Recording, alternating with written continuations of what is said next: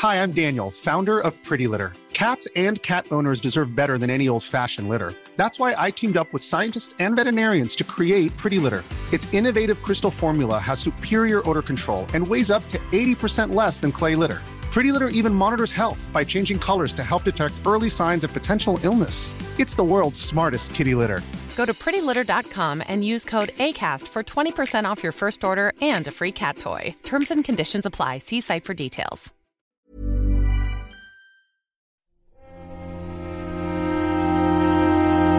Muy buenas a todos y bienvenidos a El Nexo, una serie de pequeñas reflexiones sobre la actualidad del videojuego. Nos encontramos en el penúltimo programa de la temporada. Ya sabéis que esta temporada la voy a terminar un poco antes, probablemente también para empezar un poco antes en septiembre, ya que va a ser un mes bastante repleto de títulos. Julio sí que creo que va a haber alguna cosilla que no sé muy bien cómo lo voy a cubrir, aunque bueno, para eso están los programas de verano, porque hay un EA Play de por medio que, que ahora hablaremos un poquito de él y también se rumoreaba, no sé hasta qué punto podría llegar a ser cierto, que Sony todavía se guardaba algunas en la manga, ¿no? Para, para el próximo mes, que haría un poco de sándwich y, y, de ir cerrando, abriendo y cerrando la etapa del E3 fuera del E3 con algunos de sus eventos de State of Play, ¿no? Entonces, si hay alguna cosita por ahí interesante, pues es probable que, que la cubra. En general, ya sabéis que estoy ausente pero no lo estoy y que a veces hay, hago cierta intermitencia y algún programa especial, pues este año todavía me gustaría un poco ampliar más esa idea del off topic, de hablaros también de peliculillas y de series y de cositas así, de libros que voy consumiendo a lo largo del año y que la última vez la hice sobre todo el año, pero a lo mejor fue demasiado larga y a lo mejor estaría bien partirla. No sé cosas que se me vayan ocurriendo por el camino y que amenicen un poco en los meses de verano. Pero ese es un poco el plan que tenemos y para el programa de hoy también tenemos un plan ambicioso porque hay algunas cuantas cosas que comentar, cosas que he ido arrastrando, cosas que han salido como Scarlet Nexus y que yo creo que a lo mejor aunque ya no sean de ese primer nivel, ¿no? La temporada grande de lanzamientos ha concluido y yo un poco que me alegro porque ya sabéis que me he pegado un palizón bastante importante, pero creo que estas a mí por lo menos me llaman bastante la atención también. Desde noticias loquísimas como todo lo que ha estado ocurriendo con el juego este llamado Abandoned de Blue Box Studios y de su posible relación con Hideo Kojima y con Silent Hill, hasta lanzamientos de otro orden como Final Fantasy Intermission, ya sabéis, esa especie de capítulo extra de Yuffie para Final Fantasy VII Remake. Ha habido también unas impresiones de Tales of Arise que os puedo comentar porque he podido jugar una horita al título y es Scarlet Nexus también como decía. Incluso a lo mejor puedo ampliar algunas cosillas que tampoco quiero ser pesado de más, pero a lo mejor 5 o 10 minutitos me permito volver a hablar de Elden Ring para confirmar algunas fuentes ya más oficiales de cara a las entrevistas que ha ido dando Hidetaka Miyazaki a ciertos medios en el último mes, ¿no? Y que en el análisis este que hice famoso de dos horas de, del tráiler, pues no incluí porque lo hice antes incluso que las entrevistas. Entonces hay ciertas cosas a lo mejor que podemos mmm, concretar ya con con fuentes oficiales, ¿no? Este es el menú para hoy y solo me queda recordaros una cosita. Como este es el penúltimo podcast de la tercera temporada, ya sabéis que en la segunda, y no sé si en la primera, pero eh, porque ahí leíamos ya comentarios, pero en la segunda os pedí que mandarais preguntas para el final de la temporada. Preguntas de lo que fuera, en este caso si es eh, el State of Play, pues podéis comentar vuestras impresiones, preguntar lo que queráis que, que defina un poco más, que concrete un poco más del evento de Sony, pero podéis hacer preguntas de lo que sea, de algún juego que a lo mejor no haya hablado, de algún tema que os interese particularmente, de cualquier cosa del intríngulis del programa en sí, o incluso más allá se puede yo creo bordear hasta el off topic y hablar de más cosas aparte de videojuegos. Es el final de la temporada, así que es vuestro espacio. Vosotros sois los protagonistas y podemos concluir así porque creo que la segunda temporada quedó francamente bien. Como probablemente no voy a esperar una semana a que salga el último capítulo, voy a esperar un poquito a ver si se confirman esos rumores del nuevo State of Play de Sony, vais a tener tiempo para tanto si los queréis, los que estéis en el Discord, voy a abrir un canal para que dejéis esas preguntas ahí. Los que no estéis en el Discord lo podéis hacer, por ejemplo, a través de los comentarios de iVoox, pero si no estáis escuchándolo, por ejemplo, en Spotify, en Apple o en otro servidor de podcast, lo podéis hacer también a través del correo electrónico podcast elnexo@gmail.com o incluso en Twitter. Eh, vamos, que tenéis muchas vías de contacto para dejar las preguntas y creo que tiempo de sobra hasta ese final de temporada. Sin más, comenzamos.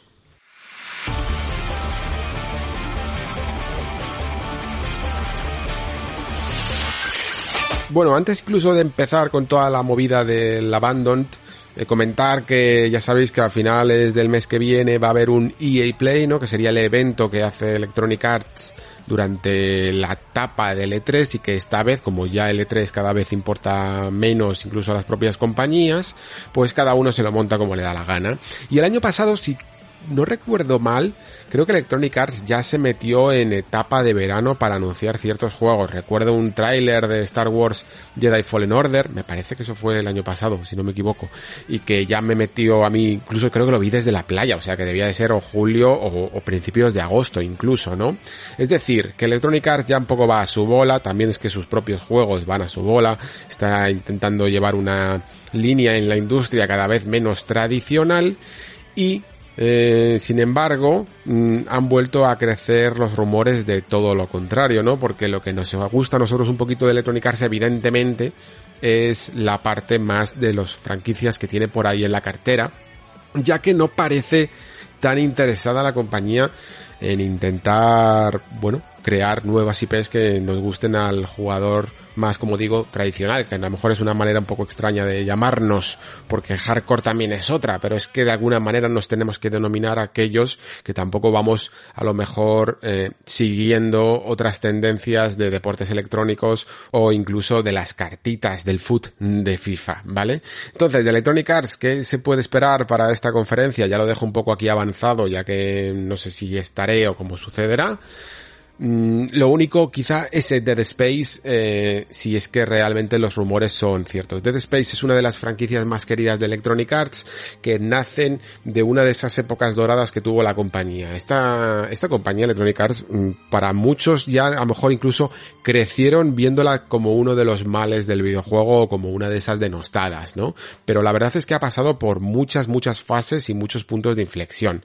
Yo recuerdo incluso que allá por los 90 cuando el símbolo de Electronic Arts, el logo quiero decir, eran un cubo, una pirámide y un y una esfera o algo así, me parece, editaba o incluso desarrollaba juegos muy interesantes. Y ya no solo hablo del FIFA International Soccer del 94, me parece que era, sino incluso llegar a editar juegos como eh, los archivos de secretos de Sherlock Holmes, aventuras gráficas, vaya, eh, incluso evidentemente toda la etapa de Bullfrog de los inicios de la carrera de Peter Molineux. vamos, que no solo han sido esa Electronic Arts de licencias y esa Electronic Arts de deportes que todos conocemos un poquito más, ¿no? Luego sí que es cierto que cuando ya cambiaron su sello a EA y se centraron mucho en coger todas, vamos, arramplaban con todas las licencias de películas que podía haber por la época y algunas veces hacían cosillas interesantes y otras veces pues hacían juegos un poco para sacar pasta y de, de la tendencia de moda, ¿no? Es en esta época donde ya la gente le empezaba a ver un poco las costuras a la compañía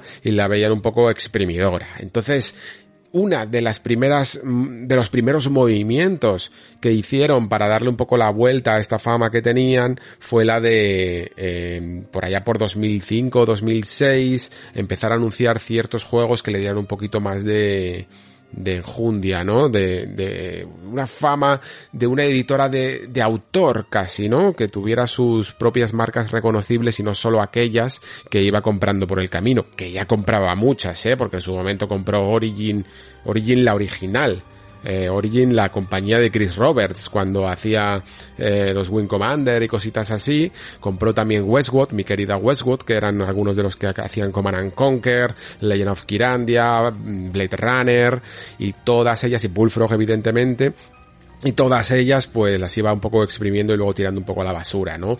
Eh, también incluso salió con Crytek en, su, en el momento de Crisis, pero llegó un momento de, en el que decidió empezar a sacar algunos juegos como Mirror's Edge o este Dead Space que le dieron un vuelco de fama y empezamos a ver como la Electronic Arts de toda la vida que regresa y que intenta hacer juegos un poquito más originales, ¿no? Y utilizar a sus estudios para el bien.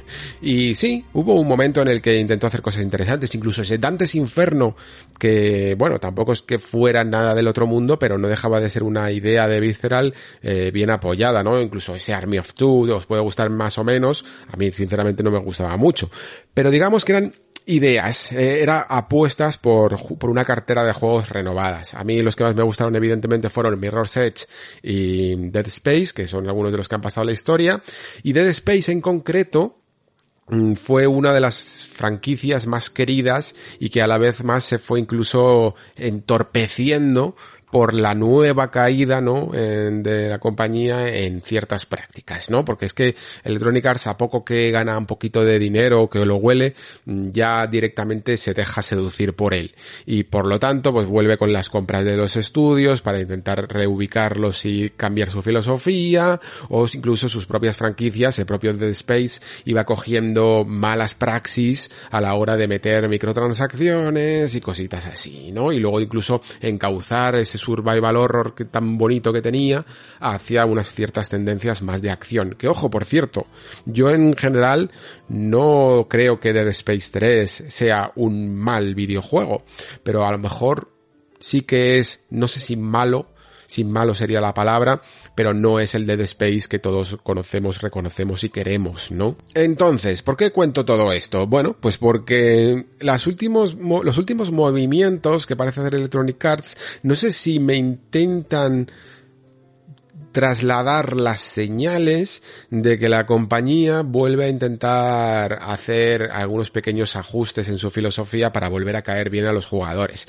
Ya sabéis que después incluso de mm, volver a ser seducida por ese dinero, como decía, fue incluso a más todavía con todo el tema de las micro, de, de, las cajas de botín, de Battlefront y cosillas así, ¿no? Bueno, la verdad es que es que Electrónica se le acumulan los escándalos, porque luego también estuvo todo lo de BioWare, todo lo de Mass Effect Andrómeda, todo lo de Anthem, e incluso la cancelación de Visceral y de ese juego para un solo jugador de Star Wars. ¿Qué ocurre? Pues que al final incluso se golpean muchas veces con la realidad más allá de sus previsiones de mercado y se dan cuenta de que a lo mejor sacan un juego como Star Wars Jedi Fallen Order, que ojo, aquí incluso lo tuvimos y siendo un juego muy muy muy interesante y que nos gustó bastante, se le pueden ver incluso ciertas cosillas que no terminó de cuadrar, no terminó de clavar, que tenía demasiadas inspiraciones y un poquito falto de personalidad en algunos momentos y sin embargo el juego funcionó súper bien y la comunidad en general está bastante contento con él y con la prospección que puede llegar a tener Star Wars Jedi como franquicia, ¿no? Entonces, Electronic Arts, como digo, se va dando cuenta de estas cosas, de que no todo lo puede prever por estudios de mercado y decide a volver a pelar un poquito al jugador tradicional. Te saca tu Mass Effect Legendary Edition todo currada. Te saca tu Command Conquer Remaster todo currado te saca este Star Wars Jedi Fallen Order como el principio de una nueva saga de juegos de Star Wars para un jugador. Y ahora le toca el turno a Dead Space, ¿no? No me extrañaría incluso que antes de esta especie de reboot que parece que hablan los rumores, se pudieran incluso centrar en remasterizar la propia trilogía en sí mismo, o al menos la primera y segunda parte, que es lo que todo el mundo quiere, ¿no? Ya que no hemos tenido la buena suerte de tener este juego en esas ediciones mejoradas que tenía Xbox, que eran maravillosas, y yo creo que con eso creo que muchos ya nos hubiéramos conformado, pero eh, al menos una trilogía remasterizada con el buen hacer que ha tenido, por ejemplo, la de Legendary Edition de Mass Effect, estaría, estaría muy, muy, muy interesante. Incluso aunque le quieran poner un precio de 60, 70 pavos, ya bajará, ya la compraremos, ¿no? Pero creo que hay hambre de Dead Space, creo que hay público para Dead Space, el Survival Horror, incluso el Survival Horror de AAA, vuelve a tener un cierto resurgimiento, Resident Evil vende bastante bien, y en general la gente lo acepta, incluso aunque acojone un poquito. Y eso sí, eh, Dead Space podía llegar a tener sus momentos, pero nunca te quitaba el arma de las manos, no era tampoco como este terror independiente que sí que puede acongojar más, en el que simplemente te tienes que esconder, utilizar mecánicas de sigilo y que todo da mucho miedo porque no te puedes defender, ¿no? Tampoco llegaba a esos puntos, siempre podías utilizar esa cortadora de plasma para acabar con los necromorfos. Y creo que tanto si en el EA Play anuncian evidentemente un reboot de Dead Space como anuncian un remaster, significará un poco esa vuelta ah, de, de la franquicia, ¿no?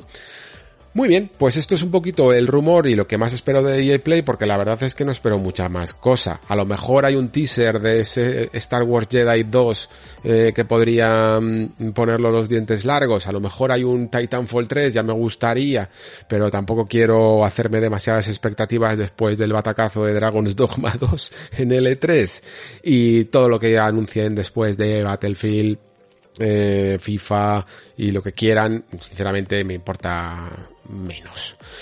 Ya que estamos con los rumores, pues hay una noticia de estas pequeñitas, ¿no? Que, que solemos incluso ya mm, no como rumor, sino intentar eh, predecir los acontecimientos, porque siempre que se cierran servidores, muchas veces significa también que va a haber una remasterización o una reedición o algo, un port aunque sea, eh, incluso un remake, ¿no? Porque, bueno, eh, Demon Souls cerró sus servidores y luego terminó saliendo Demon Souls eh, Remake. Y es una práctica que muchas veces pasa, incluso cuando de repente desaparece un juego de la tienda y luego justo aparece una nueva edición, ¿no? Y esperemos que eso sea el caso con Max Payne 3, la verdad, porque eh, sinceramente yo creo que lo he jugado una vez y luego estuve haciendo unas misiones y cosillas así, me gustaría volver a jugarlo de nuevo porque eh, me lo pasé en Xbox 360 y este juego, vamos, los que lo tengáis en PC, yo no lo tengo, pero los que lo tengáis en PC eh, debéis de constatar que seguramente ha envejecido súper, súper bien. Vamos, yo por lo que he visto de comparativas y tal, el juego se adapta súper bien y creo que una edición también remasterizada en consolas para poder jugarlo a 60 frames en altas resoluciones le vendría de fábula a lo que es, como dice mi compañero Álvaro Castellano, que lo he leído antes en Twitter, eh, uno de los mejores, si no el mejor, eh, shooter en tercera persona de los últimos 10 años. Y puedo estar de acuerdo, ¿eh? puedo firmarlo perfectísimamente esta afirmación porque, ojo aquí a lo que hizo Rockstar, ¿eh? tan curioso es este caso de un juego que me parece tal juegazo en su género y que en el fondo tuvo una vida útil, entre comillas, muy corta, porque una vez que salió el juego, eh, nos pusimos ya con la, creo que salió por 2012, estábamos un poco a la entrada de la nueva generación, el juego no ha tenido ningún tipo de recorrido más aparte de su online, pero no ha tenido ninguna reedición para la anterior generación, y un título que en el fondo me parece tan relevante para la industria como Max Payne 3, creo que debería de estar más disponible y más actualizado para eh, el presente, ¿no? Para que, porque además es que realmente han pasado casi 10 años desde su lanzamiento y el juego sigue siendo realmente relevante, ¿no? Sigue siendo uno de los mejores shooters en tercera persona que puedes disfrutar. Evidentemente a lo mejor no tiene ese frenetismo o ese estilo más rápido de algunos juegos como Gears, eh, pero, pero lo que hace es que lo hace increíblemente bien. Y además es que sigue teniendo esos detalles Rockstar a la hora de las animaciones, del manejo de Max con las armas, que es, que es brutal, realmente. Tengo muchas ganas de rejugarlo y si sucede que por algún casual Mm, se remasteriza o hay una forma de jugarlo en nuevas generaciones, creo que sería además la excusa perfecta para traerlo un poquito aquí más en profundidad en el Nexo, porque sí que muy probablemente le volvería a dar.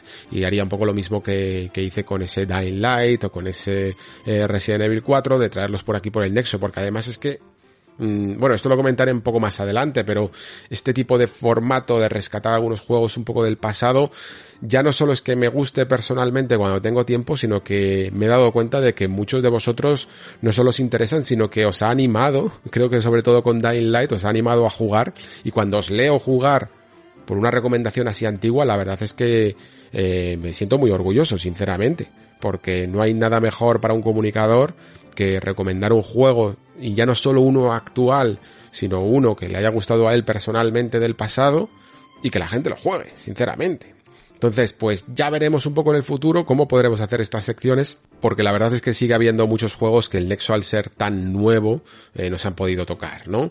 Por ejemplo, eh, creo que cuando estemos a las puertas de que salga God of War, sería muy interesante también sacar, traer aquí el primero, ¿vale? Sobre todo por lo que decía también con Max Payne, por su relevancia en la, en la historia de nuestro medio, en la historia reciente además de nuestro medio, porque desde 2018 han pasado pocos años, pero creo que ya God of War 2018 es un punto clave en, en la industria y a la hora de hacer cierto diseño de, de, muchas cosas, la verdad, tanto de estructura del juego como de combate, que creo que lo hace muy muy muy bien.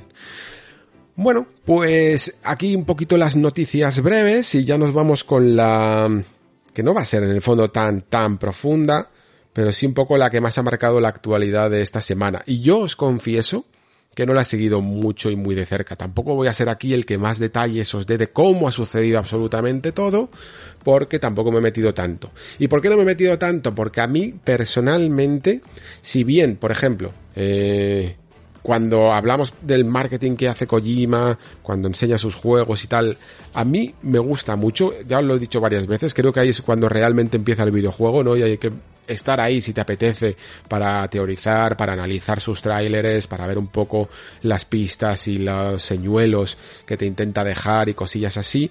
Cuando no hay material de por medio, a mí personalmente no me interesa tanto, ¿vale? Es decir, que cuando la campaña simplemente es de marketing en base a ciertas eh, conspiraciones, teorías y, eh, de redes sociales y cositas así, no tengo material real con el que trabajar y sinceramente mmm, lo disfruto un poquito menos. Entonces no he seguido al milímetro todas las especulaciones que ha habido alrededor de este estudio llamado Blue Box Game Studios, ¿no? Que aún así voy a resumir un poco y ya os digo, perdonadme si no doy bien todos los detalles. Hace unos, unas semanas o incluso unos meses se anunció este juego llamado Abandoned, que es una especie de nombre provisional y que trata sobre una especie de juego de supervivencia en el bosque de un señor que eh, ha sido raptado por una secta y al parecer pues ha escapado un poco y se encuentra en los alrededores del bosque donde le han raptado, eh, intentando escapar de esta secta de locos, eh, de rituales que que con pocos recursos tendrá que sobrevivir, básicamente, ¿no? Me parece que era un poquito así el planteamiento de este Abandoned. No sé si después, evidentemente, pueda llegar a tener elementos mágicos o, alguna historia un poco más compleja personal del personaje, cosillas así. Pero más o menos, esa era una de las eh, planteamientos de un juego que además se, creo que si no me equivoco, se presentó como una especie de exclusiva también por parte de, PlayStation. El juego la verdad es que por los gráficos o así, eh, no es que tuviera un apartado técnico tampoco muy muy espectacular, se veía muy monocromo y, y, no sé, yo ahí de momento lo dejé porque podía ser un teaser y podía ser cualquier cosa, ¿no? Y dentro de esa cualquier cosa, eh, sí que es cierto que al menos inventaron una cosa que a mí sí que me parecía muy original y entiendo incluso que la gente lo fuera relacionando sobre todo con Kojima, más que con Silent Hill, sobre todo con Kojima, porque me parece que el intentar mostrar un tráiler, en vez de por las calidades, creo que aquí ya lo he comentado y además recientemente, YouTube destroza muchísimo, muchísimo, muchísimo las calidades de ciertos videojuegos. Os lo comentaba por Discord que hay un hay un título que salió en el Summer Game Fest, ya, joder, ya no me acuerdo ni del ni del nombre, me parece que se llama Synapse o algo así. Es un juego pixel art que tiene un apartado técnico muy, muy curiosote y YouTube literalmente destroza y emborrona todo ese pixel art. Si os veis el tráiler por Steam, eh, vais a notar muchísima nitidez y cómo gana en presencia el juego. Creo que esto ocurre realmente con todo y a medida que nos vamos metiendo más en la generación 4K y el bitrate de YouTube no, no sube, no va siendo un poquito de más calidad, eh, es complicado apreciar ciertas cosas. Sí que es cierto que, por ejemplo, cuando lo ponemos en 4K, el vídeo y cosillas así, eh, podemos llegar a apreciar una cierta nitidez, pero cuando la imagen se sucede muy rápido, la compresión es demasiado pobre y no deja apreciar bien los detalles, ¿no? En imágenes estáticas funciona muy bien. Y creo que de hecho el tráiler de Forza Horizon 5 estaba muy bien planteado precisamente porque nos impresionó a todos incluso en la propia señal del streaming en 1080p, porque partía de una imagen estática que la compresión no, no destroza tanto para poder apreciar bien el escenario y, lo bien recreado que estaba. Y luego ya se movía a esa cámara que seguía el coche. Y en el momento en el que el coche iba por el cañón, por el río y tal, ya no se veía una mierda.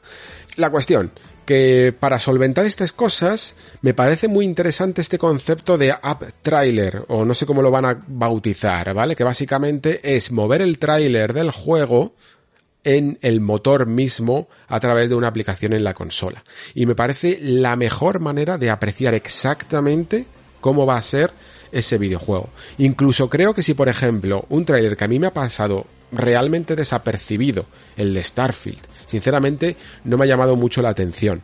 Creo que si lo hubieran hecho a través de ese propio motor in-game eh, en la propia consola, que tú lo pudieras ver en Xbox hubiera lucido muchísimo, muchísimo mejor. Creo que ya es hora de empezar a consumir también nuestro medio a través de nuestro medio. Y nuestro medio son los PCs y las consolas en su medio nativo no sencillamente por streaming, ¿no?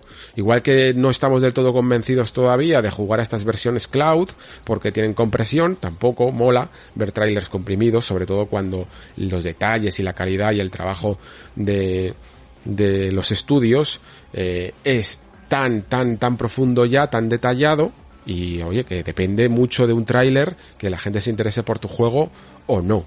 Así que esta metodología tan, no voy a decir que sea nueva, porque seguro que alguien ya lo ha hecho, pero sí que me parece original, sí me parece un poquito de Kojima. Pero sinceramente eso es todo.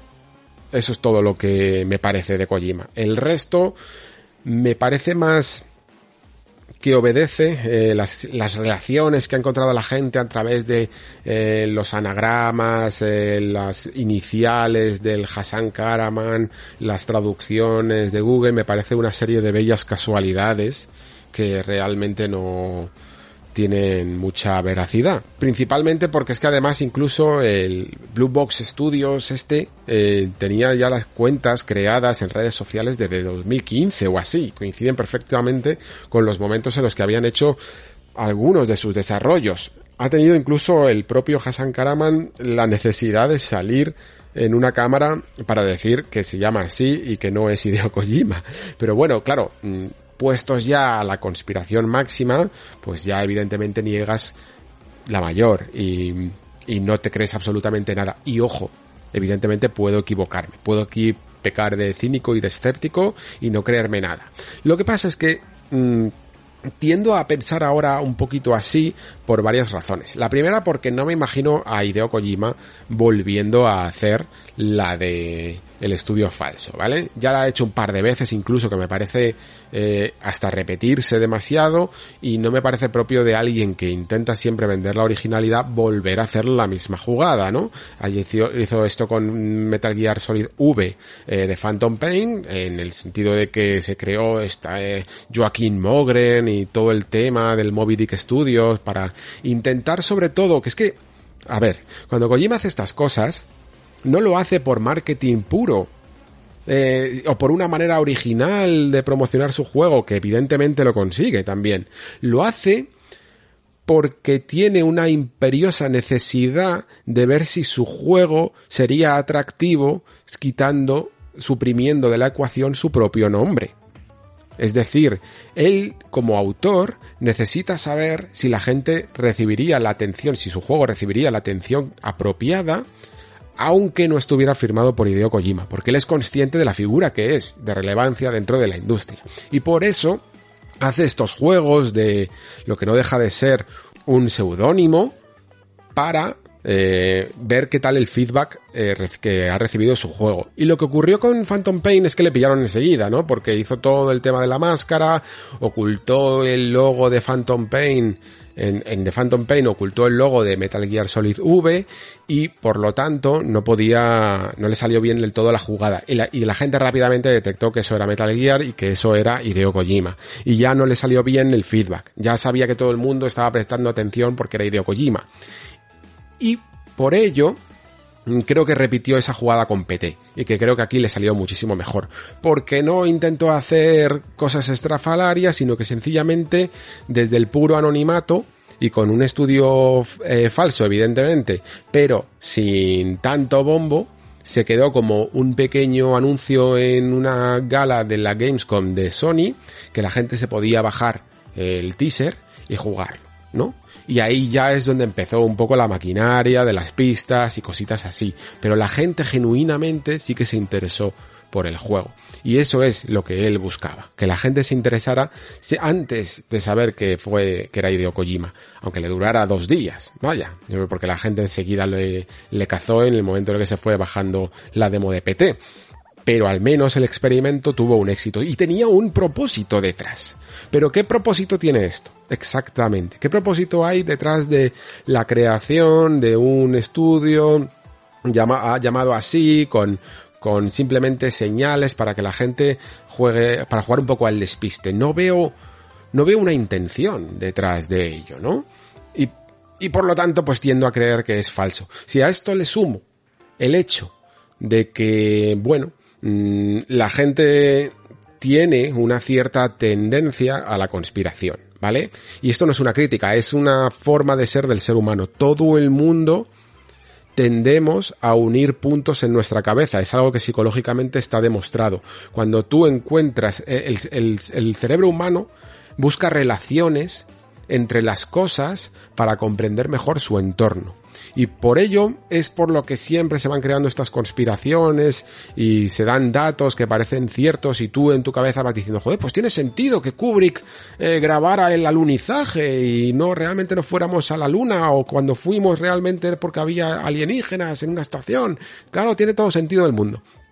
¿Por qué? ¿Por qué sucede esto? Pues porque a poco que te vayan juntando cuatro casualidades y cuatro cosas que parecen tener coherencia, el cerebro humano tiende a crear toda una narrativa alrededor de ello. Somos muy dados a estas narrativas y por eso existe gente en este planeta que cree que es plano. Y siempre la sabrá, porque es un fenómeno tan, tan, tan poderoso, el de la conspiración y el negacionismo, que llega incluso a desafiar la razón.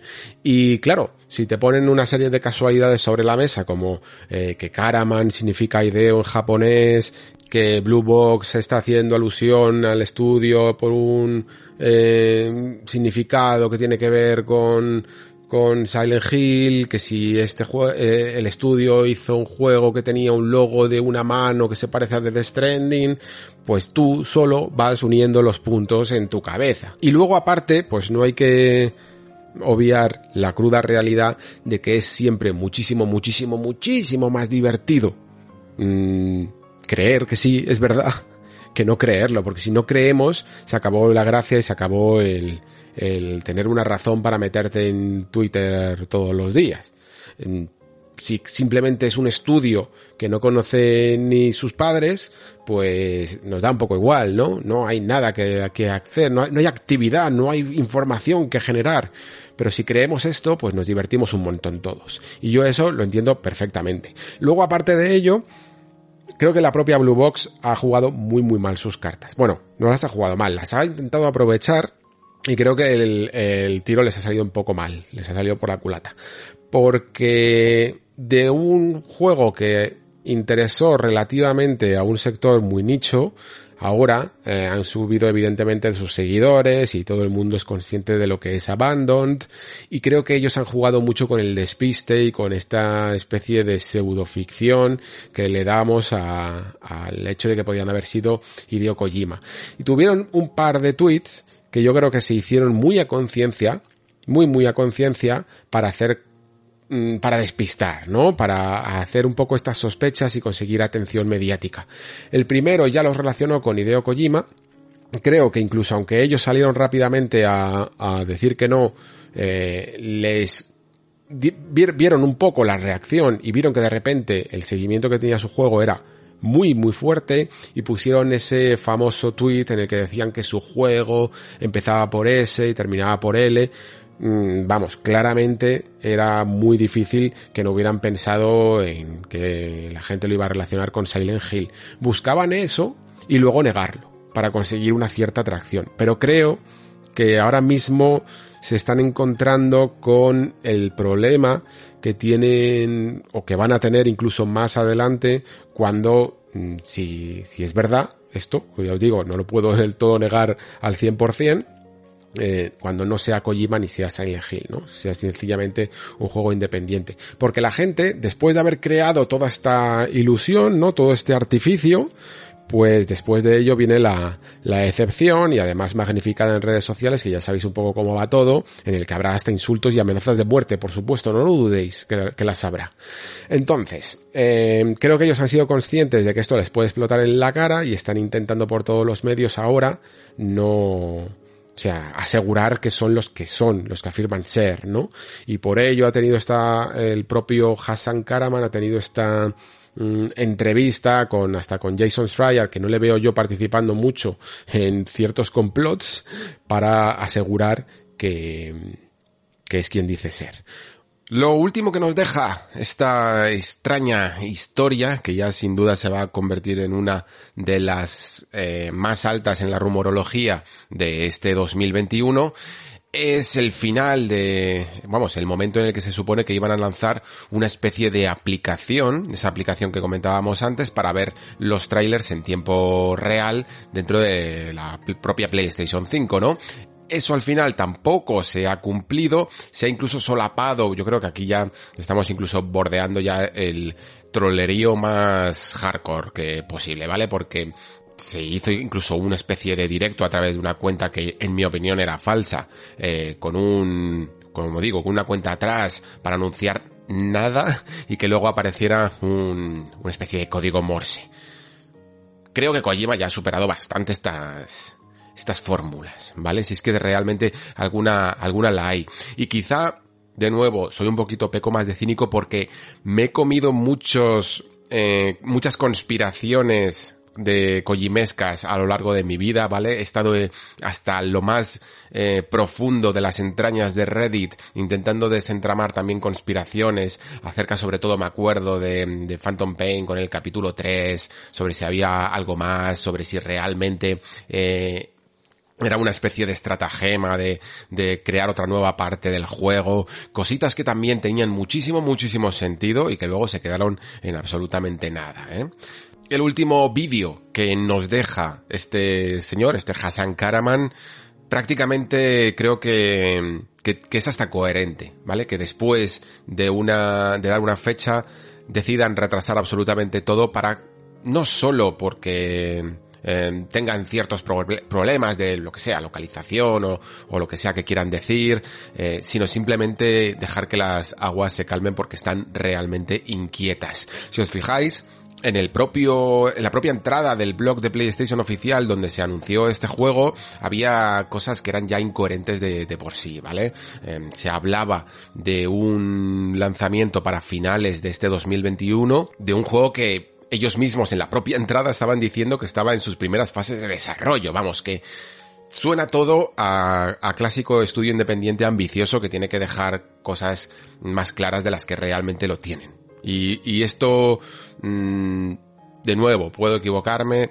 pero es muy normal dentro de los planes ambiciosos que puedan llegar a tener estudios, estudios pequeños, ¿vale? Que quieren ser rápidamente eh, notorios y, y, y, crearse un cierto, un cierto nombre, ¿no? Tienen que incluso para conseguir más inversión, dar fechas más cortas de las que realmente después son, ¿no? Es algo que incluso a, a nivel de usuario lo vemos en los Kickstarters, que siempre nos suelen dar como una fecha muy, muy temprana, ¿no? Y al final se retrasan incluso dos, tres años de la propia fecha que se daba en el Kickstarter. Repito, mm, estoy, yo no quería grabar esto hasta no, hasta que no terminara toda la historia, porque no por temor a equivocarme, sino porque prefería contarla de un plumazo todo, porque sinceramente no me interesa, no me interesa tanto. Me interesará cuando el juego se muestre y si es interesante lo seguiremos. ¿Quién, quién sabe? Quizá sí que lo hacían de manera ingenua. Quizá su juego se llama simple, Survival que empieza por S y termina por L, y lo veían tan claro que, que ni siquiera les llegó nunca a a la idea de que podían relacionarlo con Silent Hill. Pero la cuestión es que en estas épocas casi de posverdad en la que nos movemos, hay que tener mucho, mucho cuidado porque todo, todo, todo, todo se magnifica y las expectativas se vuelven en nuestra contra. No creo que mm, haya que echarle absolutamente toda la culpa a Blue Box Studios en el caso de que realmente sean Blue Box Studios, ¿no? Eh, porque porque sí que creo que aunque se hayan podido aprovechar demasiado, la gente también ha querido creer, ¿no? Con I want to believe, ha querido creer aquí de más y les parecía tan tan divertido el jueguecillo de la conspiración que probablemente les divierta más que la verdad.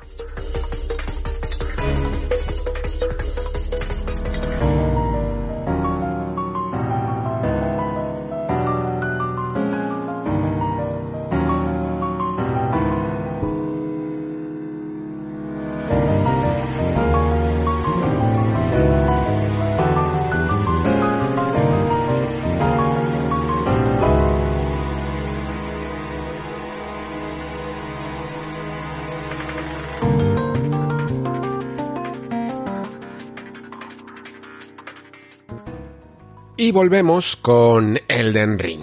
Ya os digo, no voy a estar aquí tampoco más de 10 minutos porque creo que ya ha habido mucha sobreinformación de mi, por mi parte de, de Elden Ring, pero sí que es cierto que salieron estas entrevistas y creo que es de rigor dar la, la información también oficial de un juego que nos interesa tanto y no solo un poco las cavilaciones que yo pude hacer, que ojo, tampoco iba muy, muy desacertado en algunos puntos, ¿no? Y creo que todavía hay otros que son bastante, bastante válidos, sobre todo a nivel de historia, incluso de estructura de mundo. De hecho, estructura de mundo se ha detallado bastante, ¿no? Y se han dado algunos datos más concretos, pero es un poco lo que os comentaba. Esto va a ser un mundo abierto que a la vez aproveche las capacidades de un mundo no abierto, como eran los Souls, que aunque tenían sus espacios y sus áreas, pero estaban interconectadas, estaban interrelacionadas y funcionaban como una especie de semimundo abierto, llamémoslo así, que a mí además es un tipo de estructura de mundo casi metroidvaniesca 3D, para que nos entendamos, aunque no sea exactamente lo mismo, que me gustaba particular, que me gusta particularmente. Y creo que lo que hace el Den Ring es básicamente aprovechar las dos formas de hacer juegos, de hacer juegos grandes de cuanto a espacio y tamaño, ¿no? El mundo abierto, que por cierto, Miyazaki le gusta más llamarlo como campo abierto que mundo abierto, que open world, y seis localizaciones que van a ser súper importantes, que van a ser esos puntos calientes que os comentaban, ¿no? El, mapa está dividido en seis territorios diferenciados y cada uno de ellos va a tener su gran área, yo le llamo su Anorlondo, ¿no? En el que tendremos también dentro de ese Anorlondo particular eh, seguramente varias secciones diferentes, pues igual que teníamos en Anorlondo, teníamos una parte a lo mejor de los archivos del duque, que luego iba a las cuevas, luego teníamos la propia catedral, eh, las partes de, de lateral de, de la, de la catedral principal, pues cosillas así, ¿no? Incluso un mundo secreto como el mundo pintado. Vamos, que van a ser áreas principales muy grandes y, y muy intrincadas y muy profundas. Pero luego tendremos otros puntos mm, no tan calientes, por decirlo así, ¿no? Que han definido como eh, zonas de interés en el que habrá pues de todo, mazmorras, cuevas, fortalezas, eh, minas, y que son esos puntos que os decía de ir por ahí cabalgando con nuestro cabrallo, y ya sabéis, la mezcla esta de cabra y caballo que me he inventado, y decir, oye, pues mira, hay una cosa interesante por ahí por el fondo que me estoy encontrando mientras que voy eh, libremente explorando el mundo, ¿no? Y te vas metiendo en sitios que van a ser probablemente opcionales, pero que es donde va a estar un montón de detalles cruciales, seguramente, tanto de lore como de equipo interesante, hechizos, formas de, de conseguir habilidades nuevas y, por supuesto, enemigos finales que seguramente también sean opcionales, ¿no? De hecho, De esto de los enemigos finales se ha hablado bastante porque han habido muchas preguntas sobre la dificultad del juego, sobre cómo van a ser los jefes, comparados con otros títulos de From, y parece que Yazaki quiere dar un poquito un paso atrás en cuanto a desafío, pero no tanto como creo que parece en las entrevistas, ¿vale? Dicen que va a ser una dificultad como Dark Souls 3, que la verdad es como decir nada, porque en Dark Souls 3 tienes un poco de todo, pues tienes eh, jefes que son un poquito facilones, eh, que no te dan mucho, mucho desafío, desafío tampoco y que incluso, bueno, yo creo que hay algunos que te los pasas a la primera, mm, eh, vamos, o sea, a poco que te domines un poco el mando.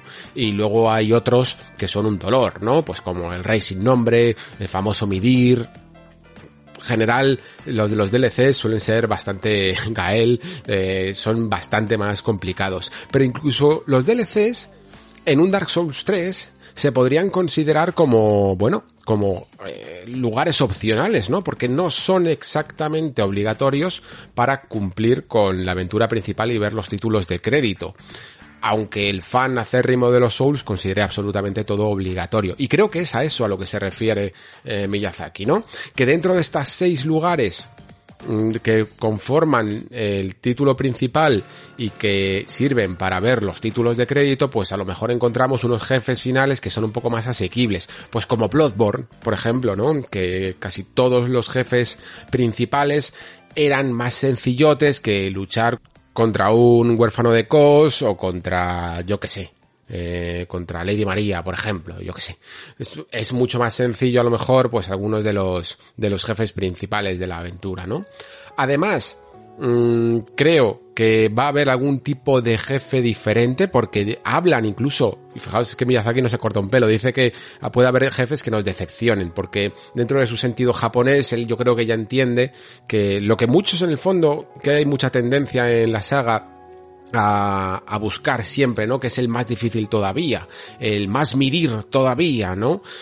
Y creo que yo personalmente, os lo comenté en Demon Souls, no soy ese tipo de jugador que busca que todos los jefes sean más difícil todavía, sino que busca un cierto equilibrio. Me gusta que sean originales, me gusta que tengan unas mecánicas interesantes y unos patrones interesantes, me gusta que haya dificultad y luego también me gusta que haya otros que nos inciten a pensar más que a, a ser un juego de habilidad pura y de reflejos puros, ¿no?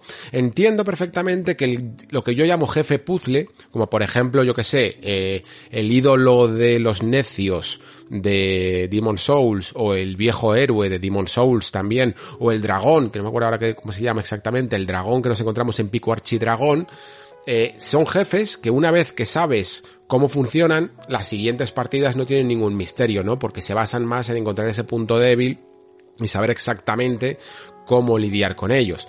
Pero también me gustan, porque la primera vez es súper emocionante. La primera vez dices, madre mía, es imposible hasta que te das cuenta de que tienes que observar el escenario, bla, bla, bla, bla. O a lo mejor necesitas un objeto concreto. Y también me gusta esa forma de jugar. Volviendo un poco al mundo, eh, se ha hablado evidentemente de que, creo que esto lo comentaba también, de que no va a haber ciudades clásicas de un RPG, ¿vale? Es el lugar donde habitan todos los habitantes del mundo y están por ahí y puedes entrar en casas y hablar con ellos, porque esto vuelve a ser el clásico mundo en decadencia de From en el que sí, hay ciudades, pero están todas destruidas, están ya medio destrozadas, ya se veían fortalezas atacadas, ciudades prácticamente hundidas y cosillas así. Pero lo que hay va a ser muy explorable, se confirma que hay una verticalidad creciente en estos juegos, que ya no solo es de subir arriba en niveles, sino que eh, vamos a poder saltar no solo en combate, sino también para llegar a ciertas zonas, y además incluso se dice que las caídas, el daño de caída va a ser reducido para alentarnos más a llegar a ciertas zonas y no pensar en que te mueres y lo has perdido todo, que es lo que sucede muchas veces en los Souls, ¿no? El tiempo y el clima también parece que afectan al gameplay. De hecho, se comenta que algunos enemigos, incluso nosotros mismos, tendremos una visión limitada, ¿no? Por la noche. Y que incluso hay enemigos, pues un poco casi a lo Dying Light, que van a ir eh, apareciendo exclusivamente por la noche. No sé si también, eh, aparte de ciclo día-noche, el tiempo, no el clima, mejor dicho, va a afectar de alguna manera y hay algunos enemigos que aparecen con lluvia o el efecto mojado se les puede aplicar y cosillas así. Yo que sé, lo mismo si llueve, tiramos rayos y hacemos más daño. Pero parece que lo están teniendo un poquito en cuenta. Va a haber viaje rápido, por cierto, y hay mapa. Hay mapa en el mundo abierto. No en las mazmorras, pero en el mundo abierto va a haber una especie de mapa borroso que se va a ir completando a medida que vamos avanzando en el mundo, ¿no? Eh, un poco como esa niebla de guerra eh, que se va despejando. En el online, si lo recordáis, también eh, comenté que esos, esas invocaciones que salían podían aludir a que había juego cooperativo y efectivamente hay juego cooperativo hasta para cuatro jugadores, pero que el diseño de esos de esas invocaciones no me parecía en absoluto la de un jugador y las animaciones tampoco. Eh, esto es así porque va a haber invocaciones de tanto animales que ya se vieron en algunas fotos como enemigos que vamos derrotando y no sé cómo, pero los podremos conseguir para que formen parte de nuestros espíritus acompañantes. Y es que además estos espíritus acompañantes se pueden subir de nivel y todo y, hasta creo que se pueden personalizar estéticamente.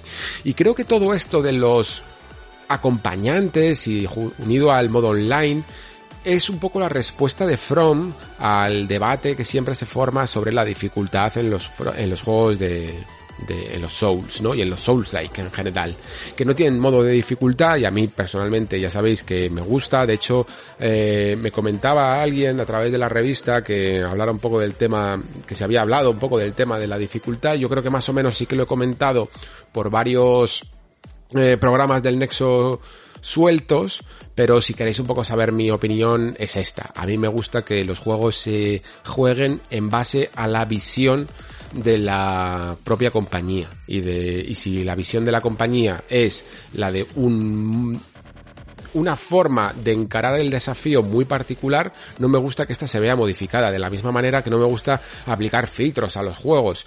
Vale, puede ser que un juego si le pongo un filtro de color se vea más bonito, o incluso si le añado más hierba de la que hay y cositas así, pero no es la visión original del autor, ¿vale? Y esto podríamos llevarlo más allá todavía con el tema de los remakes, Shadow de Colossus, Demon Souls, bla bla bla bla, pero no es el momento para ello. Si queréis en otro momento o si queréis en el programa de final de temporada que sabéis que eh, vamos a hacer estas preguntas eh, que podéis mandar, me lo preguntáis y lo hablamos. Pero ahora prefiero seguir un poco con el Den Ring. Creo que el juego no va a tener selector de dificultad y creo que hacen bien, pero a la vez creo que están teniendo en cuenta que hay que respetar evidentemente a la comunidad más acérrima a los juegos de From, pero también quieren abrirse y sobre todo además creo que cuando From se junta con Bandai Namco eh, tienen algunos ciertos acuerdos de accesibilidad y quieren abrirse también a que más jugadores lo intenten, ¿no? Y ese tipo de jugador que le gusta mucho los juegos de From pero es incapaz de pasárselo, quieren que al menos ese jugador pueda, a través de ciertas eh, mecánicas y ciertas opciones, pasarse la campaña principal. Aunque no se pase a los jefes secundarios, estos difíciles que van a estar en las mazmorras optativas, pero que se pase la campañita. Y a ello va a ayudar tanto los espíritus de invocación offline como el juego cooperativo como otras mecánicas tipo sigilo, por ejemplo, ¿no? Porque si aprovechas el sigilo y vas un poco buscando los patrones de los enemigos, te los cargas por la espalda es un poco más fácil que enfrentarlo todo cara a cara. Junto a los mensajes que vuelven y las manchas de sangre, yo creo que tienen bastantes herramientas otros jugadores para no depender exclusivamente de su habilidad. Y creo que es una manera elegante interesante y más original que poner que bajar directamente estadísticas y romper con esa sensación un poco de satisfacción que pueden conseguir esos juegos, que no es por la sensación de satisfacción en sí, sino porque es la que el autor quiere ofrecer. Si, si va en contra de su propia filosofía de lo que quiere ofrecer, pues pues entonces no funciona siempre dar opciones al jugador, ¿no? Es que pasa, entonces un, un, un autor debería de crear 27 historias diferentes por si a uno no le gusta la, la que hay. Pues no, evidentemente un autor tiene una visión narrativa de cómo quiere contar su historia y solo cuenta una. Hay otros juegos que sí que cuentan muchas, ¿no? Pero hay juegos que solo cuentan una. Si no te gusta, pues te, te aguantas, ¿no? No te ha gustado la historia, pues bueno, pues juega otro. Pero en general no se le exige que se amolde narrativamente a los gustos de todo el mundo, ¿no? Pues en la dificultad debería de pasar exactamente lo mismo. Vale, eh, voy rápido que ya me estoy, que he dicho que va a ser cortito. Martin, George R. R. Martin, está haciendo el world building del juego, ¿vale? No está escribiendo los diálogos, está haciendo lo que le llaman los mitos, el trasfondo de los personajes, que no deja de ser el trabajo de world building que se suele hacer un escritor antes de empezar con una obra ambiciosa. Antes de que Martin eh, hiciera Canción de Hielo y Fuego, tuvo que crear todo el trasfondo de sus personajes, tuvo que crear las reglas de la magia, bueno, de la magia la verdad es que no porque es muy, muy blanda, pero de cómo funciona este mundo, cuáles son sus políticas, cuáles son sus historias pasadas, cómo eran los Targaryens hace 500 años y todo eso, ¿no? Pues básicamente es lo que está haciendo aquí para Elden Ring. Em, hasta el punto de que ha debido de funcionar bastante bien la colaboración, ya sabéis que en general cuando se hace este tipo de colaboraciones siempre prima la visión del autor y siempre prima sobre todo lo que funciona a nivel jugable. Es decir, que tú puedes decir, no, es que este, este tío tiene 7000 brazos y luego tú viene el diseñador y dice, mira, no voy a animar 7000 brazos porque a ti se te haya ocurrido en tu cabecita que funcionan 7000 brazos, porque porque es un pifostio. Y sin embargo, From dice que han adaptado muchísimas de las ideas que tuvo, y digo esto de los 7000 brazos porque hay un hay un lord de estos, un semidios que tiene por lo menos 10 brazos, yo diría, ¿no? Entonces, em, al parecer se ha respetado bastante la visión de Martin porque era factible a nivel de lo que quería hacer From eh, a nivel jugable. Y eso parece que está bien. La historia más o menos es lo que comentaba y lo que se veía en la descripción de la página oficial. el mundo antes era todo muy bonito y estaban todos bendecidos, pero de repente unos cuantos, los sin luz, perdieron la gracia divina esta, áurea, eh, mientras que otros, los descendientes de la diosa reina Márica, mm, parece que siguen teniendo un poco esa bendición divina que incluso se ve en sus ojos, que hay como unas líneas, unos círculos áureos eh, dentro de ellos, ¿no? Y ¿qué pasa? Que ese círculo de Elden se ha fragmentado y entonces los exiliados sin luz regresan ahora para recuperar un poco las bendiciones y gobernar las tierras intermedias. Sigue pareciéndome una historia de fantasía tirando a muy muy clásica, heredera más que nada de los 80, me sorprende porque, bueno, no me sorprende, porque aunque Martin hiciera una fantasía de segunda generación, me gusta llamarla, estos no son nombres oficiales, ¿vale? Pero a mí no me gusta hacer, usar el, mucho el título de fantasía moderna, así que hago como generaciones de fantasía, la original de Tolkien, eh, la de la de Dragones y mazmorras, que vino un poco después, la de los 90 con Martin y con eh, Robert Jordan de, La Rueda del Tiempo, y luego la que vino después un poco en los 2000, pues ya sabéis, con Brandon Sanderson, con Patrick Rothfuss y cositas así. Es un poco la escala que me hago yo en mi manera de ver la fantasía, ¿no? Bueno, pues la de la de Martin es muy heredera de los libros que a él le gustaba de fantasía, de de, bueno, de, sobre todo autores de los 80, que ahora mismo no me viene ningún nombre, aunque me lo sabía, ¿vale? Pero ahora mismo no me viene ningún nombre. Y creo que ha aprovechado un poco el hecho de que Dark Souls tiraba por ahí para hacer un poco un homenaje a eso. Martin creo, de hecho, que si se le exige, por decirlo así, por, por contrato, sabe hacer fantasía moderna y muy buena, ¿vale? No deja de ser, al final, Canción de, de Hielo y Fuego, una fantasía política más tirando a lo actual que lo a clasicote de elfos y, y enanos, por decirlo así, ¿no? Y dioses y semidioses. En fin, que como digo, él no escribe los diálogos, escribe el world building y la historia principal, eh, buenas noticias, para mí por lo menos, es que Miyazaki se ha ocupado, según dice, de gran parte de la historia. Ha recuperado quizá la confianza que yo le veía haber perdido un poquito en Sekiro, que hablaba de que él no era un buen escritor, que él no sabía contar historias y que se lo quería dejar a gente experta y bla bla bla bla bla bla.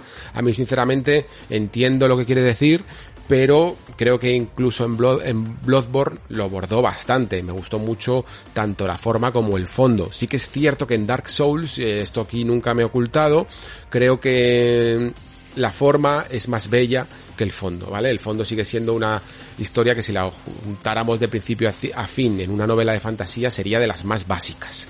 Pero, como no la cuenta tan bien y de una manera muy misteriosa, al final gana, porque la forma es importante.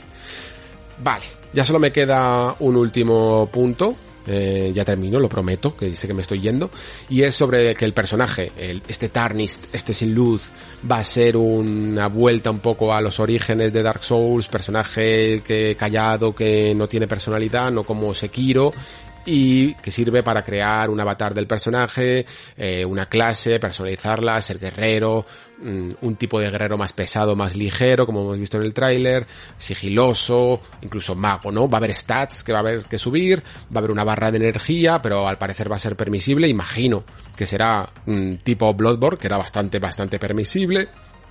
Y luego también este sistema de habilidades extra, quizá un poco me, me imagino algo heredado de Sekiro, en el que podemos ir eh, comprando lo que nos interese, porque dice que va a haber hasta 100 habilidades distintas, y que también tiene una especie de forma de tratarlas como las Weapon Arts de Dark Souls 3, pero no están encajonadas, ¿no? No hay una sola para cada arma, sino que las vamos a ir variando. Y espero que sean un poco más útiles, sinceramente, que las Weapon Arts de Dark Souls 3, que a mí me gustaban mucho las animaciones, pero para mi forma de jugar al menos, porque no quiero criticarlas, pero para mi forma de jugar eran inútiles. Eh, animaciones muy largas que no se podían cancelar y por lo tanto te dejaban vendido y encima consumían su propio estus que no querías que consumieran estus, porque encima de que ya te lo estabas arriesgando con una animación muy larga, te tenías que quitar eh, estus de vida. No sé, demasiadas eh, contraindicaciones para ellas, ¿vale? Se confirma que no es Dark Souls 4, ¿vale? Sino que es una evolución de Dark Souls, no es el mismo mundo, no querían limitarse mmm, y, y, aún así tampoco tienen miedo a parecerse. La gente ha encontrado muchas similitudes en él y, y es normal que, que encuentre similitudes con Dark Souls porque la verdad es que estéticamente se parecen. Ellos han favorecido eso, pero aún así no es el mismo mundo, porque lo que querían era no tener que eh, aplicar siempre las reglas de Dark Souls para poder tener una libertad más creativa en todo, tanto en lo narrativo como en sus propias mecánicas o en la forma en que funcionan las armas, la magia del juego, lo que sea, ¿vale? Entonces encontraremos algunas inspiraciones y otras que no. Bueno, pues esto ha sido más o menos el resumen que os puedo hacer de las entrevistas que ha habido de Miyazaki y que supongo que no serán las últimas. Eh, no sé si este título se podrá jugar antes de su salida porque están las cosas como están y ya no sé si va a haber presentaciones, pero tampoco queda mucho para que lo veamos, así que seguro que vemos tráileres, seguro que vemos gameplay y seguro que podemos seguir aquí un poco analizando más tráileres, que la verdad es que ha sido divertido. Muy bien, vamos ahora con más cosillas, vamos ahora ya con juegos, tras juego tras juego, vamos a empezar con Final Fantasy Intergrade y ese Intermission, seguimos con Tales of Arise y terminamos con la reflexión sobre Scarlet Nexus.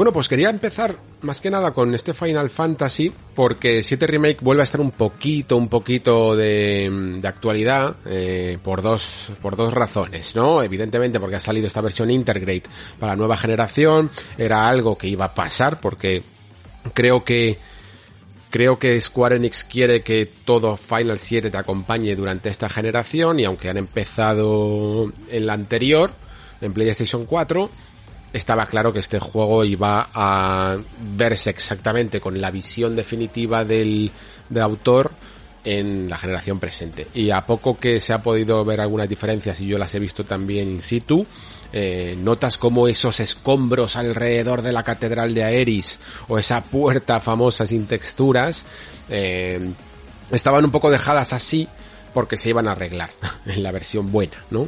Que no es que sea la buena, sino que, que realmente es la que el juego va a ser consistente en todas sus partes. Vale, sobre la noticia que ha surgido, creo que es un poco lo esperable y algo que en el fondo ya sabíamos y sobre todo los que hemos jugado, ¿no? Que el título eh, se va a desmarcar muchísimo de lo que fue el original. Vamos, que va a ser un remake eh, entre comillas. Y esto quien ha jugado pues lo sabe más y quien no ha jugado pues sencillamente decirles que no es paso por paso el remake del juego de Final Fantasy VII tal cual se contó la historia ahí, sino que van a cambiar muchas cosas y a medida que cambien ciertas cosas, Evidentemente las consecuencias de esos cambios se verán todavía más reflejadas y por lo tanto más diferentes será en, en, las siguientes partes. Y esto pues es algo que digamos que hay que aceptar y hay que respetar. Y sin embargo, no significa que no tengas una opinión y que te pueda gustar más o te pueda gustar menos. A mí, yo no le puedo decir a, mm, a Square Enix lo que tienen que hacer con Final Fantasy Remake porque ni siquiera creo que yo mismo lo sepa. Eh, la idea que tenía de toda la vida y que tengo hasta recuerdos de hace casi 20 años, yo diría, de lo que soñábamos con un remake de Final Fantasy, era evidentemente la obra original tal cual fue contada, pero eh, aunque Square Enix sea todopoderosa y tenga en su mano lo que tiene que hacer con este remake, hay algo que no te puede arrebatar nunca, y es el juego original. El juego original siempre va a estar ahí, siempre va a estar para jugar, siempre va a estar en tus recuerdos y siempre va a ser inalterado. Incluso aunque quisieran hacer una retroconstrucción y romper el juego de la Store y cambiarlo en sus eh, fueros internos, seguro que podrías encontrar una copia en internet para jugar la visión original siempre. Es decir, el mensaje de esa obra, el mundo que crearon, los personajes y los diálogos siempre van a existir y siempre nos van a acompañar. Y eso, pues es bonito. Pero, eh, aquí es donde se bifurca y donde yo siempre voy a respetar que Square Enix quiere hacer otra cosa, porque creo que lo comenté ya en su reflexión aquí en el Nexo. Entiendo perfectísimamente que no te quieras pasar 10 años de tu vida o más, que sea lo que dure todo este proyecto haciendo exactamente lo mismo. Cualquier persona que mínimamente, es que creo que lo dije con estas palabras y todo, cualquier persona que mínimamente haya hecho algo creativo en su vida, sabe que la gasolina del artista es la novedad, es los nuevos desafíos. Y ser un artífice de lo que otras personas han creado y sencillamente replicar y replicar lo que otro arquitecto ha hecho, te convierte, pues eso, en un constructor, pero no en ese arquitecto. Y nadie, muy poca gente, está dispuesta a pasar por eso. Entonces, ya que se ha dado luz verde a este proyecto, y ya que lo están haciendo gente que tiene mucha relevancia y, y poder casi en Square Enix, pues hacen lo que les da la gana, evidentemente. Lo que fomenta su pozo de creatividad.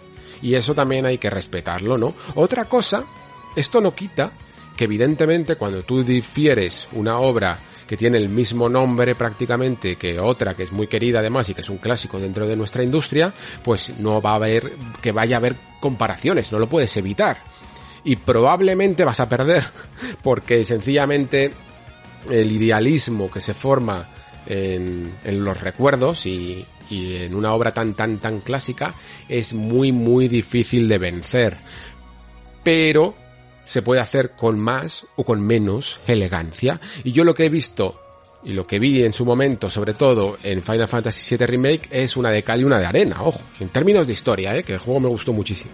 Pero en términos de historia y de cómo afrontar esta nueva narrativa, vi una de cal y una de arena, vi cosas que me gustaron mucho, vi esa expansión de las posibilidades que tenía esta historia, este mundo y este mensaje, y vi también los las peores prácticas no murescas que todo el mundo conocemos, ¿no?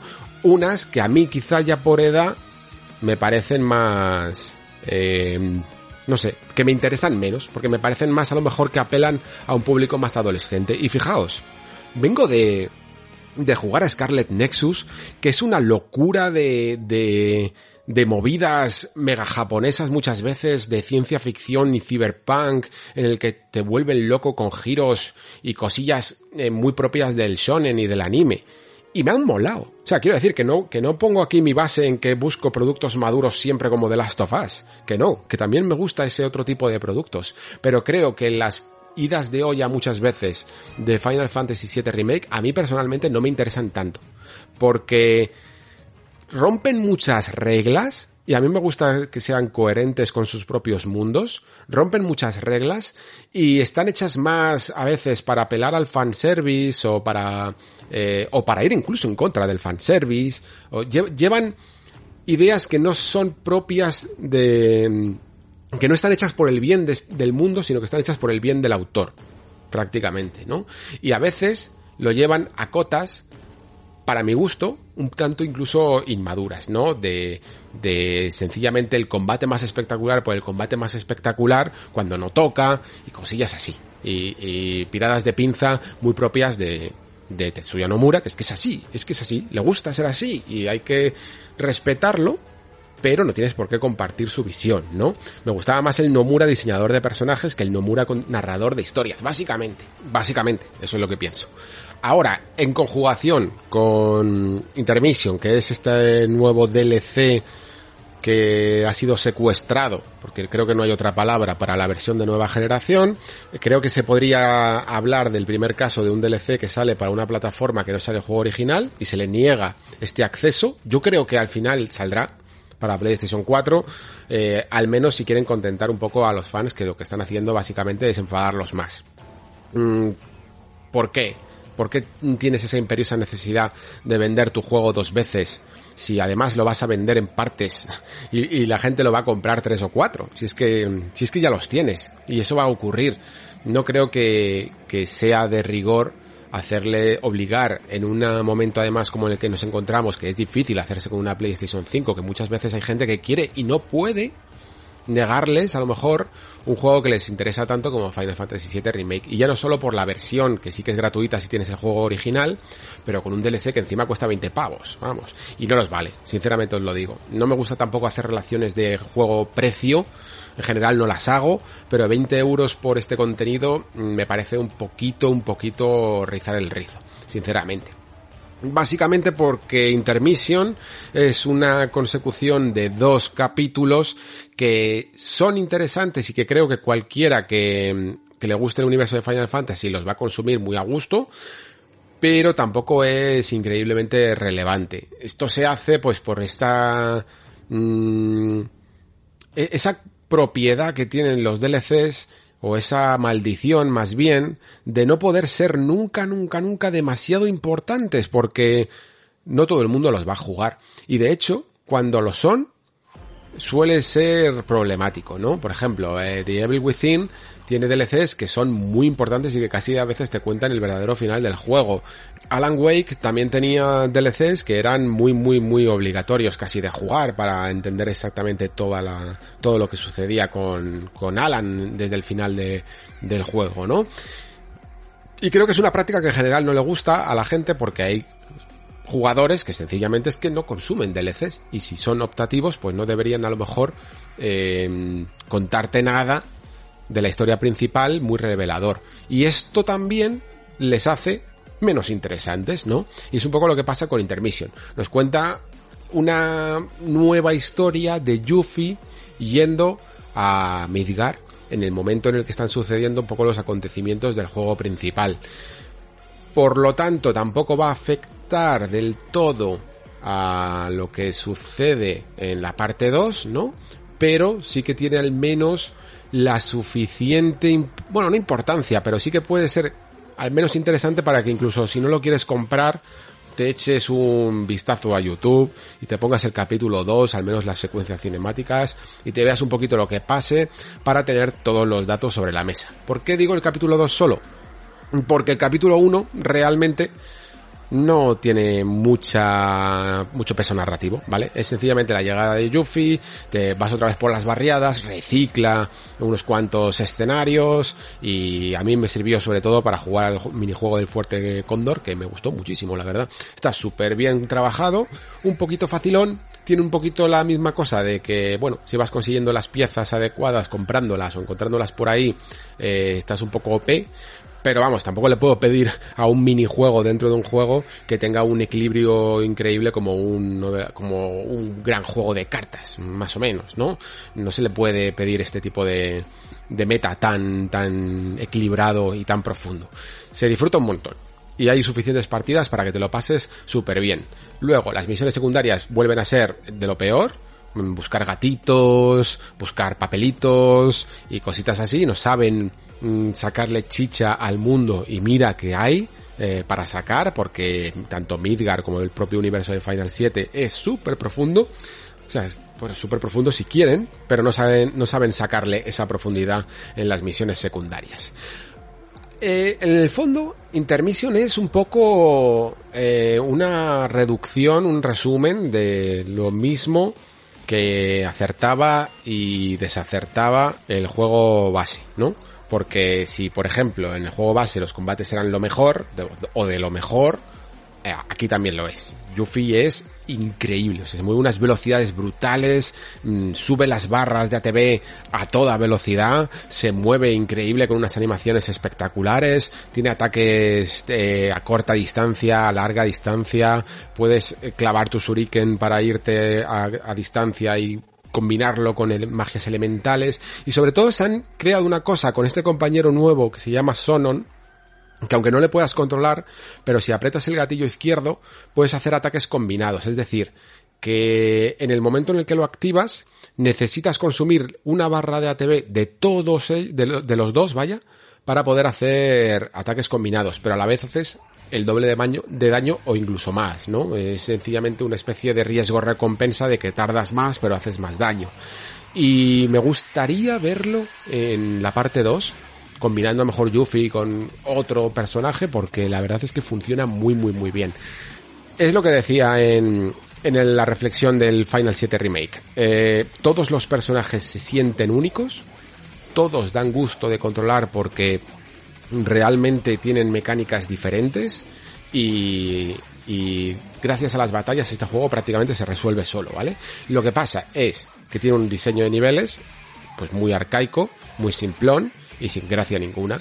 Mm, apenas da gusto explorar para encontrar ya no solo cosas que son poco interesantes, sino que es que las propias mazmorras no tienen no tienen identidad ni tienen espíritu ninguno. Como máximo hay un pasillito secundario con algún cofre o alguna movida así y poco más. Aquí le han intentado dar una vuelta de tuerca con el hecho de que Yuffie lanza el shuriken y que si tienes que activar unas palancas para cambiar el camino, que es un poquito cosas que, por ejemplo, cualquiera que haya jugado a Trails habrá visto, pero vamos, es que Trails le da mil patadas en, mazmorras laberínticas a este juego que no deja de ser muchas veces pasillos.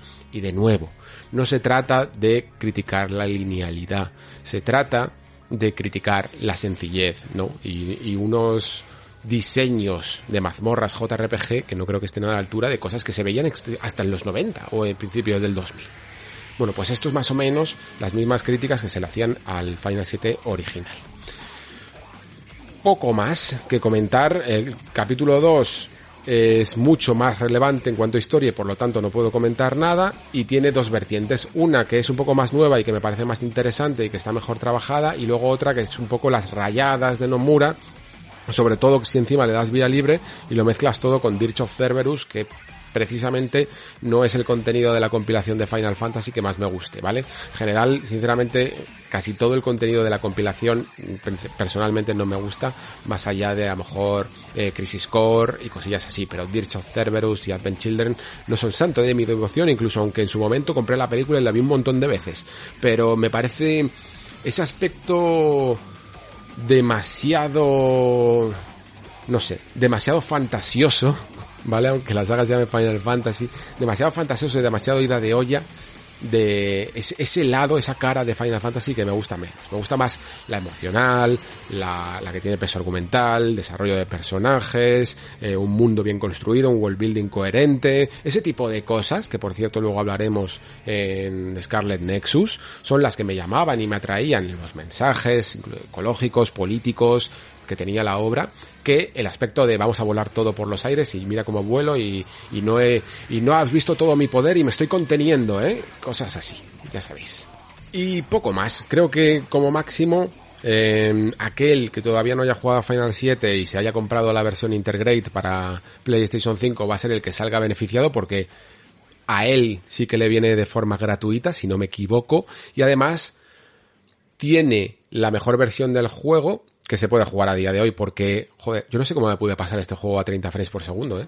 Después de jugar ahora a 60 frames con Yuffie, me puse mi partida del juego original también a 60 frames, flipando, y luego mmm, busqué, puse la de 30 frames, y yo no entendía de verdad cómo, cómo lo había jugado. Además, además, es que cuando lo estuve probando, venía de Ratchet Clank, también a 30 frames, y me parece que hay un mundo de diferencia, un mundo de diferencia entre los 30 frames, esto lo comenté en la reflexión de Ratchet Clank, eh, hay un mundo de diferencia entre los 30 frames suaves, suaves, suaves de Ratchet Clank y los de Final Fantasy Intergrade.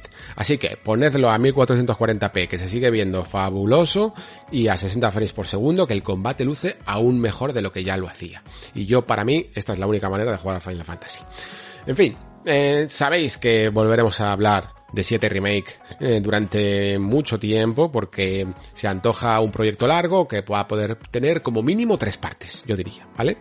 No creo que la siguiente parte lo cierren todo. Así que volveremos, volveremos a Final Fantasy de una manera u otra.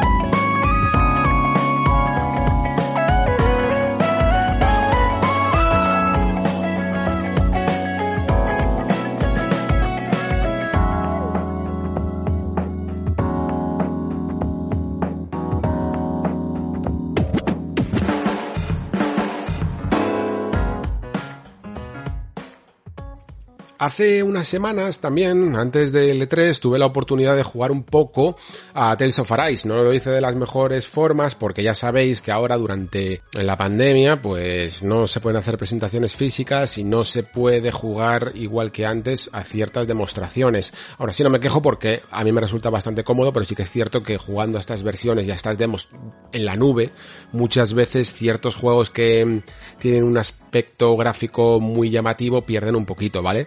Yo ya he jugado algunos cuantos, por ejemplo Scarlet Nexus lo probé así, también este Tales of Arise, y por lo tanto no te deja jugar, eh, juzgar también los gráficos, te tienes que ir a lo mejor a vídeos de YouTube o esperar a la versión final, pero más o menos te haces una bastante buena idea de que ya incluso con la imagen está un poquito comprimida además, eh, el juego se ve muy muy bien, ¿eh? Y es que lo digo y lo remarco porque estamos hablando de la franquicia Tales of, que no es últimamente la que más eh, en forma estaba en estas cuestiones, porque bueno, Tales of es una franquicia tan larga que en su momento, por ejemplo, en la época 2D, con, con Tales of Fantasia y cositas así, sí que se podía ver pintona, ¿no? Incluso en algunos momentos de PlayStation 2 o incluso de PlayStation 3, pues también podía llegar a ser eh, mínimamente atractiva, pero en los últimos años se había quedado un poco un poco rezagada, ¿vale? Sobre todo porque Berseria era un proyecto que nació para en Japón para PlayStation 3 y aquí lo disfrutamos en PC y en PlayStation 4, pero viniendo arrastrando todo ese desarrollo de PlayStation 3, evidentemente, pues no se podía más que hacer una especie de versión remasterizada y no sacar todo el potencial que tenía eh, PlayStation 4 en este caso, ¿no? Ahora este Tales of Arise creo que es ambicioso en todo, principalmente porque primero sale ya para todas las eh, plataformas habidas y por haber, ¿vale? No se hacen distinciones, aunque Vesperia, por ejemplo, sí que salió en Xbox y con la Definitive Edition también está disponible, pero Berseria volvió un poco a ser eh, PC y terreno PlayStation y creo que eh, es interesante que, que Arais se haga multiplataforma, sinceramente. Sobre todo porque, por ejemplo, el otro día eh, me preguntaba incluso Pedro que, que qué JRPGs recomendaba para Xbox y para Switch también, y la verdad es que en Xbox, mmm, con el género del JRPG tienes que vivir mucho de ports y eso que se está poniendo en la consola las pilas, ¿eh? Porque logró sacar eh, Octopath Traveler, logró sacar Dragon Quest 11, logró sacar Yakuza Like Dragon, pero evidentemente no tiene el bagaje de JRPGs que tiene PlayStation, por ejemplo, incluso PC últimamente, que también se puso muchísimo las pilas los japoneses porque Steam les funcionó francamente bien. Tales of Arise, creo que en eso hace tabula rasa y lo hace muy bien, porque es una entrega de esas que a mí me gusta denominar como puerta de entrada, ¿vale? de nuevos jugadores. Eh, no hace falta saber nada de Tales of, nada, nada, nada, nada, nada, para ponerte con Arais. Que puedas llegar a saber em, cómo funcionan ciertas artes o ciertas cosas de la magia que comparte, pues un poco como Final Fantasy, evidentemente. Pero cada historia y cada mundo es completamente distinto. Y sobre todo el aprovechar esta nueva factura técnica creo que va a atraer a, jugadores que habían ignorado un poquito, a lo mejor, esta, esta franquicia, ¿no? Que además es que suele ser llamativa porque tiene combates, no son por turnos, sino, sino que es acción directa, aunque tenga que entrar en estas arenas, no suyas, pero se han currado, la verdad, unas animaciones, un trabajo de animación impresionante en los ataques y las artes y las magias especiales de, del grupo de combatientes y como digo con un apartado gráfico hecho con el Unreal Engine 4 que además simula un poco este estilo como de acuarela, ¿no? o al óleo que ya veíamos en otros juegos como por ejemplo Skyward Sword que también utilizaba texturas pintadas. Eh, también lo hemos visto con este Babylon's Fall, pero mm, con peores resultados. Pero os aseguro que aquí en Arais luce increíblemente, increíblemente bien. Es súper bonito. De estos juegos colorines, con muchos colorines, que, que a mí la verdad es que siempre me gustan y siempre me alegran. Pero no solo es eso. Es también lo que tiene de base y de filosofía, pues historias complejas en muchos aspectos, a lo mejor partiendo de bases más conocidas, ¿no? En este caso, por ejemplo, es un conflicto, le llaman interplanetario porque hay como dos planetas muy, muy unidos, pero tiene una base un poquito más eh, pseudo fantástico medieval, ¿vale? Mucha espada más que, más, más que ametralladora, por decirlo así, ¿no? Y aparte de eso, creo que va a ser también el más sentimental, quizá, o el más el que más desarrolle todavía a los personajes porque tenemos una especie de doble protagonista, ¿no? Por un lado tenemos a Alfen, que parece quizá el más protagonista, que es el guerrero, de, con, con doble espada y que tiene la facultad de no sentir dolor. Y quedaos con esto porque también tenemos a Sion, que es una princesa de Rena, que es como el, el otro planeta, ¿no? Estos dos planetas, Dana y Rena, están en conflicto y Rena está gobernando al primero, a Dana, eh, durante 300 años. Bueno, pues una de las princesas de Rena tiene una maldición que le llama la maldición de las espinas y por lo tanto a todo aquel que toca eh, le crea un dolor inimaginable. Pero creo que aquí podemos usar un poco el sentido común para darnos cuenta de que estas dos maldiciones se, se compensan mucho, ¿no? Y, y seguro que da lugar, vamos, ya no lo dudéis, a una pequeña historia de amor, ¿no? En la que hace daño y, el que no puede sentir dolor. Hay un poquito también de dosis de amnesia, lamentablemente, pero, pero bueno, habrá que, habrá que perdonárselo y ver exactamente a dónde nos lleva. Y como digo, el combate mmm, creo que es uno de los puntos más llamativos. En esta ocasión creo que han hecho bien, y esto le dolerá a mucha gente que a lo mejor juegue así, porque estos juegos se podían jugar un poco en cooperativo, ¿no? Sobre todo en los combates, eh, pudiendo manejar a varios personajes, pero aquí lo han querido quitar para volver a centrarse en el tema de un solo jugador, y en poder utilizar a todo el tu miembro, a todo tu equipo a modo de invocaciones, por decirlo así, ¿no? En el momento en el que se les rellena su barrita, eh, están dispuestos para poder hacer un ataque especial. Por un, un, sistema viniendo de Bandai Namco que me recuerda mucho al que acabo de ver con Scarlet Nexus. Comparten algunas cosillas estos juegos. Creo que va a gustar a todo el mundo porque mm, se parece también al de Final Fantasy VII Remake. No está tan conseguido, ¿eh? ni, de lejos. Pero se parece bastante en el sentido de que ir spameando ataques, eh, algunos básicos, otros eh, llamados artes que son un poquito más mágicos y que puedes aprovechar debilidades, mientras se van rellenando estas barras que funcionarán un poco más a nivel estratégico, pues para hacer ataques más potenciados y apuntar más a los puntos débiles de los rivales. Que por cierto también tienen como unas protuberancias ahora que sirven de, puntos, de puntos débiles. En fin, que Tales of Arise a mí personalmente me ha llamado la atención. He jugado muy poco también os lo digo, ¿eh? ¿eh? Un, como una horita y además era una de estas partidas que, que no empiezan desde el principio, sino que te dejan por ahí en el campo abierto cuando tus personajes están chetadísimos con nivel 20 y, y realmente no tienen muchos problemas. De todas maneras, Tales of tampoco es que sea una franquicia muy difícil en modo normal, ¿vale? Es bastante de machacar botón, te lo, es, es, permisiva en nivel normal y si realmente le quieres sacar todo el partido, el que le quiera sacar bien de, de horas y que le obligue a explorar y mejorar bien a sus personajes y tener cuidado en el combate, que se lo pongan difícil porque lo va, lo va a necesitar realmente. Y poco más, eh, no me voy a extender más. Podría hablaros también de movidas más ínfimas, en plan, yo qué sé, pues que tienes cocina, o, o, tienes minería, o tienes unos campamentos, pero realmente son cosillas que si las traigo ya serán para la reflexión y en el caso de que aporten realmente algo. Sí que es verdad que la saga es conocida por una particularidad que es los llamados skits, que no, no son más que, bueno, conversaciones como muy curiosas, muy cómicas de los personajes que suelen estar siempre dibujadas en 2D con sus retratos y tal y que la gente les ha cogido mucho, mucho cariño. Yo no las he visto en el juego, pero eso no significa que no estén, está confirmado que están, pero no las han querido enseñar porque les quieren dar una vuelta de tuerca.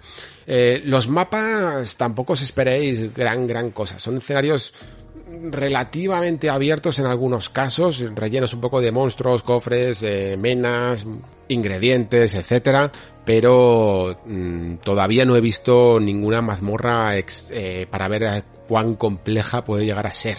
Sí que he visto algo más de, sobre todo en vídeos de ciudades y la verdad es que lucen súper súper bien las ciudades. Normalmente en un Tales of, sobre todo en los últimos tipo Berseria y tal, los personajes tenían un diseño muy bueno, eh, se veían muy bien, lucían muy bien en pantalla, pero los escenarios estaban muy vacíos. Y aquí se ve una cantidad de detalle y que no solo lucen bien por los colores y tal, sino porque están muy muy recargados. Eso creo que va a llamar bastante la atención. Además de que, bueno, el propio diseño también de los personajes está, está muy conseguido. Alfen con su armadura, su capa raída, un poco artorias, la verdad, lo decían por ahí en los comentarios de YouTube del vídeo de 3 de juegos.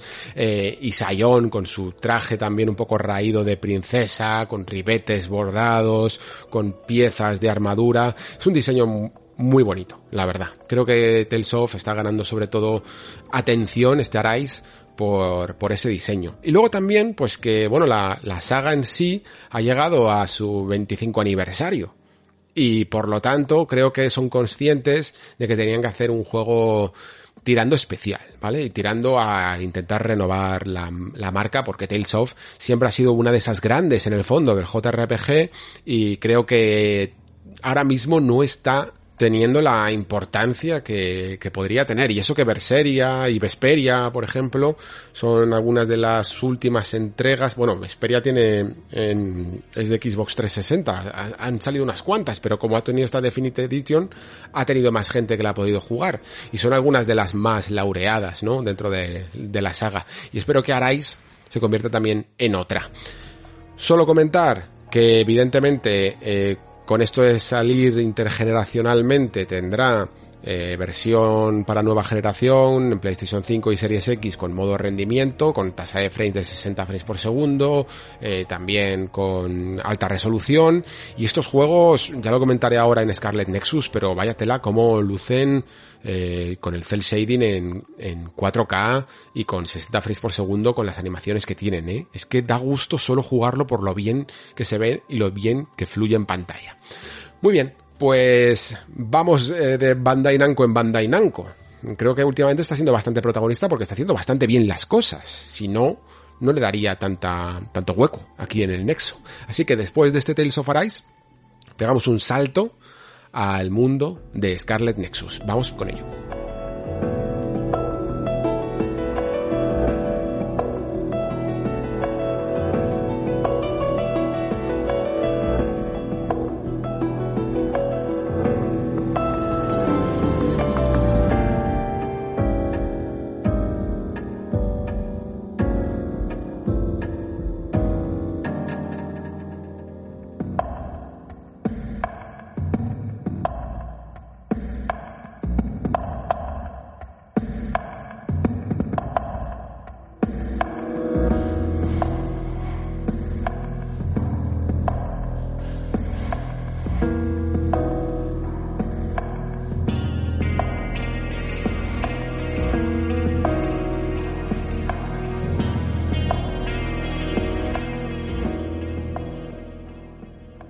Toca hablar de Scarlet Nexus, toca hablar de probablemente el último juego de esta temporada al que vamos a reflexionar y de darle un espacio un poco más amplio, ¿no? Porque yo creo que ya con el, con la temporada casi concluida, no creo que para el último programa, eh, traiga en ningún juego. He estado más o menos mirando el calendario y no creo que coincida ninguno hasta ya la siguiente cuarta temporada con septiembre que, como decía antes, se antoja bastante más voluminosa en cuanto a lanzamientos. Veremos un poco qué hacemos a final de, bueno, en la pre, en la pretemporada, ¿no? En los días de verano, que a lo mejor hay algún lanzamiento interesante y quizá pueda regresar. Pero de momento Scarlet Nexus me alegra decir que un juego que se llama El Nexo Escarlata, ¿no? Que compartimos aquí nombre, ha salido bien. Por lo menos en mi opinión, entiendo que aquí con estos juegos que son un poco más animescos, un poquito más eh, de un público más especializado, ¿no? Con un determinado tipo de gusto más por lo japonés, pues no pueda ser de plato para, para todo el mundo, pero yo diría que puede incluso convencer al, al más cínico, ¿eh? porque creo que tiene ciertos valores que son interesantes de, de explorar y que además a mí eh, tenía ganas incluso, fijaos, habiendo hecho ya el análisis en texto, el vídeo para la revista y tal, tengo ganas de hablar de este juego porque incluso aquí me puedo permitir la osadía, ya sabéis, de irme un poco más por las ramas y juntarlo con ciertas cosas que a mí me gusta explorar, como por ejemplo cómo estructura aquí la narrativa. Este videojuego que me recuerda más a una novela visual o casi incluso a ciertas reglas que se utilizan en la literatura fantástica y de ciencia ficción que a la que se suele utilizar en videojuegos, ¿no? Porque explora de una manera muy profunda todo esto. Lo vamos a ver más adelante, a ver si os interesa un poco la manera en la que lo voy a enfocar. Primero, ¿qué es Scarlet Nexus? Para que nos pongamos todos en la misma situación, que yo sé que a veces empiezo un poco en media res y no cuento ni siquiera de qué van los juegos.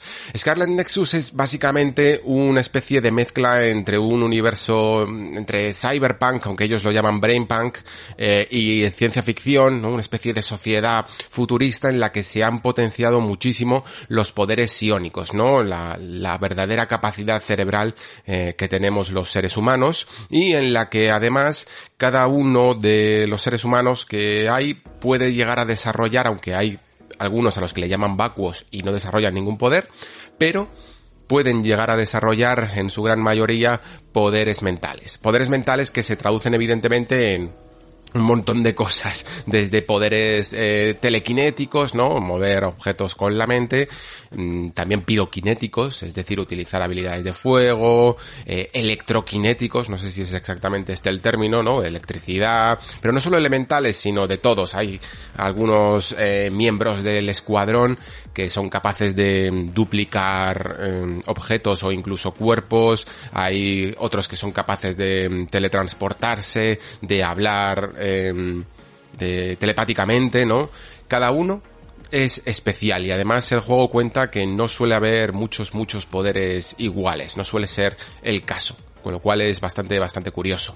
La cuestión es que en este mundo no todo es bonito, ¿no? Sino que realmente estos poderes tienen un sistema de, son casi utilizados como un sistema de defensa para un gran un cataclismo que asola esta ciudad de Nueva Jimuca como se llama.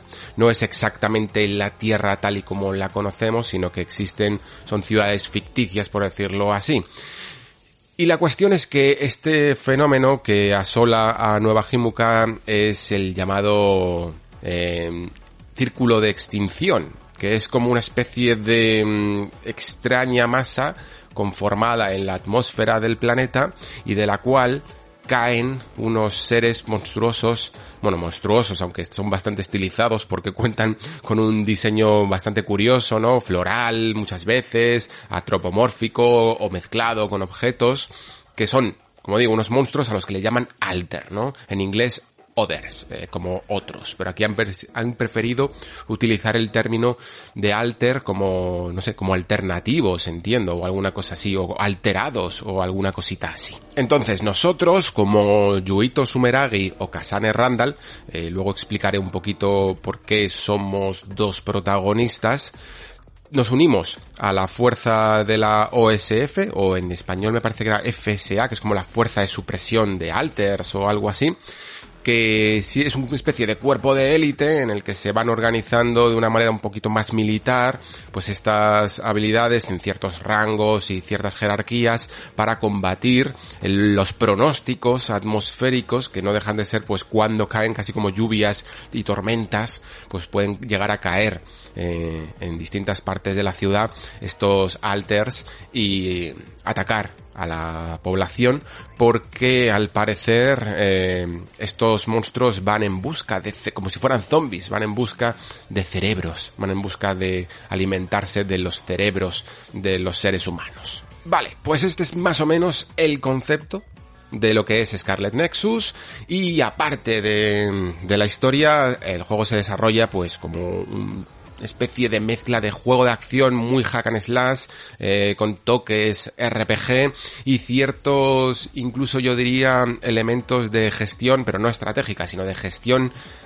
sentimental, eh, casi que se le podría llamar, ¿no? Una especie de influencia, de inspiración en esos social links que teníamos en, la saga Persona, ¿no? Que se nota que han calado profundamente en la forma de diseñar ciertos juegos japoneses y la verdad es que funcionan muy bien porque claro, evidentemente eh, ayudan a expandir los arcos de personajes que normalmente era una cosa que no es que los japoneses llevaran mal, ¿no? Sino que no habían conseguido traducirlo a una fórmula de videojuego, sino que se utilizaba, se hacía de manera muy lineal, ¿no? Casi cinematográfica y entonces pues digamos que el jugador no tiene capacidad de decisión sobre ellas, ¿no? La, la, trama principal es algo que sí que se ha explorado mucho más en videojuegos a nivel de toma de decisiones por parte del jugador, ¿no? Pues ya sabéis, los típicos árboles eh, narrativos que se van bifurcando en ciertas ramas según la decisión que tomas, pero creo que mmm, esta especie de social links es una fórmula que ayuda a esa capacidad de decisión, a esa capacidad de sentirte responsable de cómo decides tú eh, Mm, profundizar en las relaciones con tus compañeros. Y me parece una fórmula maestra y que funciona muy muy bien, ¿eh? Evidentemente creo que tiene también sus limitaciones, creo que, que va a ser, está ya siendo bastante explotada y, y seguramente va a ser sobreexplotada, pero es una manera fenomenal de mm, dar a al jugador esa sensación de libre albedrío con respecto a, a, los jugadores. Y por eso también la hemos visto en pues sagas como Trails of Cold Steel, ¿no? Ya sabéis, estas esta serie de The Legend of Heroes que tanto me gusta y algunos del Discord también. Eh, la hemos visto incluso con ciertas inspiraciones, aunque, eh, ojo, eh, que sé perfectamente que Fire Emblem es una saga muy muy longeva y que ya hacía sus pinitos en cuestión de relaciones sentimentales, pero creo que con Three Houses se arrimaron un poquito a la fórmula también eh, de persona, ¿no? Iba a decir personificando la saga, pero se, acercaron un poquito, yo creo, y compartieron eh, ciertos elementos en común. Y ya os digo, seguramente no son ni siquiera los únicos juegos que lo han hecho, son los que me vienen ahora mismo a la cabeza y no serán los últimos. Vale, a partir de aquí, en cuanto a historia, quiero tocar varios temas que me parecen sumamente interesantes y que además creo que Scarlet Nexus resuelve francamente bien. El primero sería en cuestión de cómo hace los diálogos, ¿no? Cómo cuenta su historia, que lo hace con una serie de cinemáticas, pero sobre todo, sobre todo, con mucha, mucha, mucha viñeta, mucha herencia de la novela visual. El segundo punto sería también las promesas que abre este juego, porque es un juego muy de giro de guion, muy de darte eh, de teorizar, de, de, volverte un poquito loco, de, intentar entender bien una trama que acumula misterio tras misterio tras misterio. Y la tercera también cómo se desenvuelve incluso a la hora de explicar sus elementos entre comillas mágicos, ¿vale? Podríamos llamarlo si queréis de ciencia ficción, pero yo creo que rozan más la magia, ¿no? Esto es un poco como como Star Wars cuando se dice que es ciencia ficción cuando en el fondo es un poquito más casi fantasía, ¿no? Porque no intenta ser ciencia ficción dura. Bueno, pues Scarlet Nexus tiene ciertas reglas mágicas de cómo funciona su mundo, de cómo funcionan los poderes, de cómo funcionan las conexiones telepáticas entre los personajes y también quiero hablar un poquito de ello. Así que, venga, vamos a empezar con el primer punto, que sería, si queréis, este que he comentado de las visual novels. Eh, hubo un momento en los videojuegos en los que creo que se pegó un salto bastante gráfico y probablemente uno de ellos fue ese salto entre los juegos en 2D, en dos dimensiones y en tres dimensiones. Poco a poco las producciones yo creo que se fueron encareciendo, fueron haciéndose eh, realmente una inversión muy considerable como un medio de entretenimiento más, ¿no? No se podía conseguir ya eh, cualquier cosa y eso en el fondo afectó a ciertos géneros y a ciertos videojuegos que creo que en el camino pudieron llegar a perder algo de profundidad. Ojo, no significa que fueran peores videojuegos desde entonces, pero sí que su talante ya no buscaba exactamente eh, las mismas fórmulas. Y voy a poner un ejemplo para que me entendáis todos. Baldur's Gate y los eh, siguientes juegos de BioWare. Y pongo este ejemplo ya no solo porque creo que es bastante ilustrativo, sino porque creo que además eh, no critica lo que vino después, no critica la evolución, porque los siguientes juegos de Bioware, como por ejemplo, bueno, voy a, voy a omitir este Jade's Empire, que no lo he jugado, pero eh, por ejemplo Dragon Age y Mass Effect, que fueron algunas de las grandes producciones, o KOTOR, incluso, que pero KOTOR está ahí un poco ahí en, en medio, que fueron estas grandes producciones en, en 3D, salieron todas francamente bien, ¿no? Y por eso digo que no lo quiero criticar, quiero usar un ejemplo en el que todos los juegos fueran buenos. Pero Baldur's Gate y estos CRPGs que había antaño, que tenía una gran cantidad de texto, pero brutal, brutal, brutal, brutal. ¿Y por qué? Eh, y claro, evidentemente con tanto, tanto texto, había un nivel de detalle en cuanto a explicación de world building y de, los pasados de los personajes, del mundo, muy, muy detallado, porque evidentemente eh, solo era texto.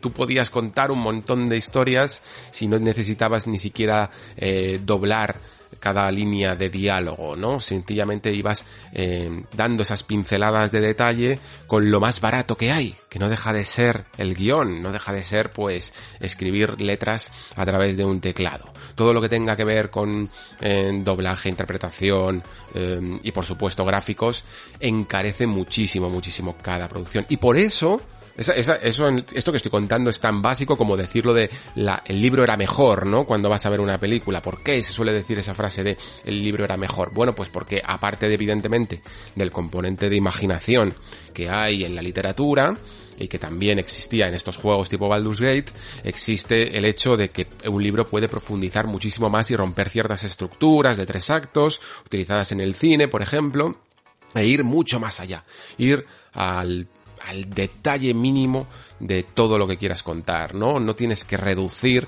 porque, porque en una película tiene que durar dos horas, o no tienes que reducir porque tu juego se sale de presupuesto porque es muy caro y es una gran producción en tres dimensiones. Y por ello, aunque Mass Effect y, Dragon Age fueron grandes, grandes juegos, pero no tenían ya ese mismo feeling, ¿no? Que podemos encontrar en esas anteriores producciones de mundo tan vasto y que además incluso en términos interactivos de videojuego también podíamos aplicar a un montón de posibilidades, ¿no? Porque no es lo mismo tener que programar eh, que tu héroe sea capaz de robar cualquier cosa o, o engañar a cualquier persona del mundo, mentir, hacer un montón de acciones eh, muy curiosas, Mm, si luego tienes que trasladarlo eso a gráficos, ¿no? A gráficos detallados. Si no es lo mismo que simplemente hacer una descripción de tu héroe ha robado esto, este personaje se ha enfadado tal, es mucho más sencillo, evidentemente. Esto también sucedió, por ejemplo, con con Elder Scrolls, ¿no?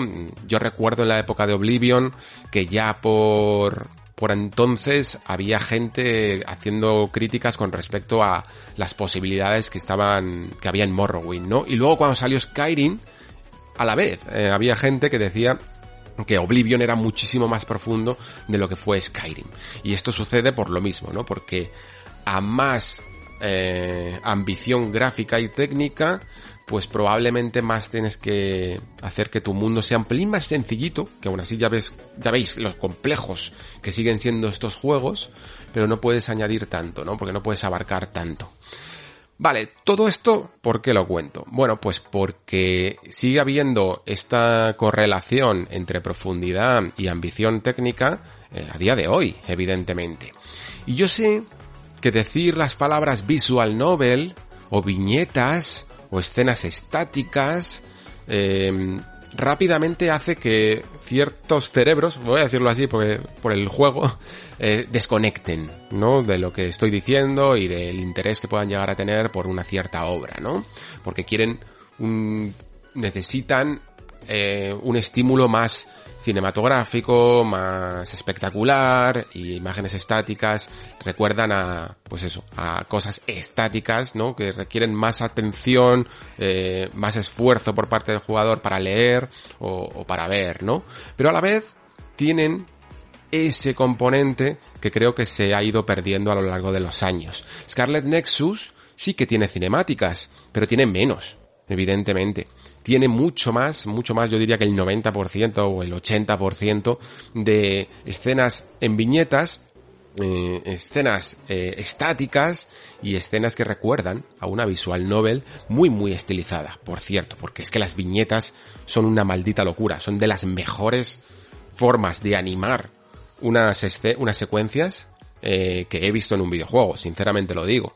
Porque, vamos, esto comparado con una visual novel que es muchísimo, muchísimo más estática, en el que sueles ver un fondo y aparece un personaje y un cuadro debajo, esto está muchísimo más animado, me recuerda casi más a, a, esos momentos en los que Yakuza se pone un poquito también en plan estático y ves a los personajes en un frame detenido, ¿no? Haciendo ciertas posturas y ciertos gestos. Se parece un poquito más a ello. ¿Qué ganamos?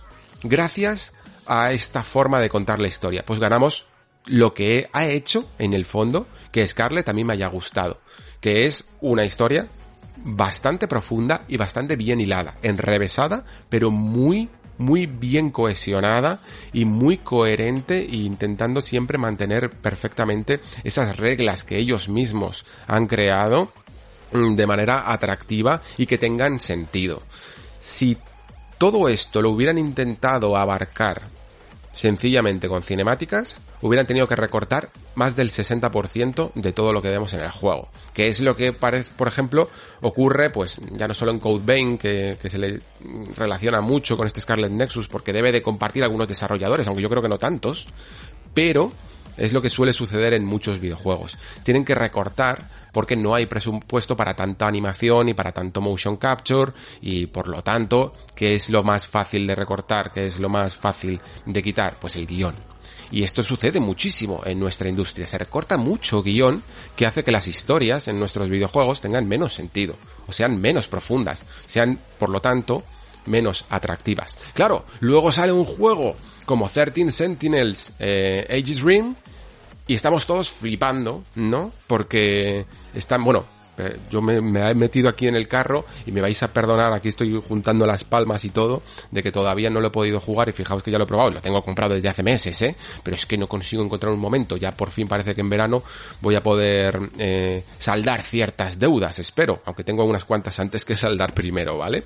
La cuestión, que evidentemente a la gente que nos mola, por ejemplo, las visual novels, es por una, por esto, no es que prefiramos eh, escenas estáticas, eh, claro que nos gustaría que todo estuviera súper bien animado y todo tan bonito, pero es que priorizamos que las historias sean buenas, que las historias tengan mucho guion, incluso juegos AAA a día de hoy que son considerados como de los mejores en, en estos en estos ámbitos, como yo que sé, por ejemplo, Red Dead Redemption 2 o The Last of Us Parte 2, utilizan ciertos truquitos de no evidentemente hacer escenas estáticas, pero sí muchos momentos en los que ahorramos costes, que son los paseitos. ¿Por qué hay tantos paseitos en Red Dead Redemption o en The Last of Us? Bueno, aparte de que evidentemente es una manera de, de cubrir distancias, que juegos muy abiertos como, como pueda llegar a ser eh, Red Dead Redemption, pero o vamos siempre con un compañero en The Last of Us 1 y The Last of Us 2. ¿Por qué?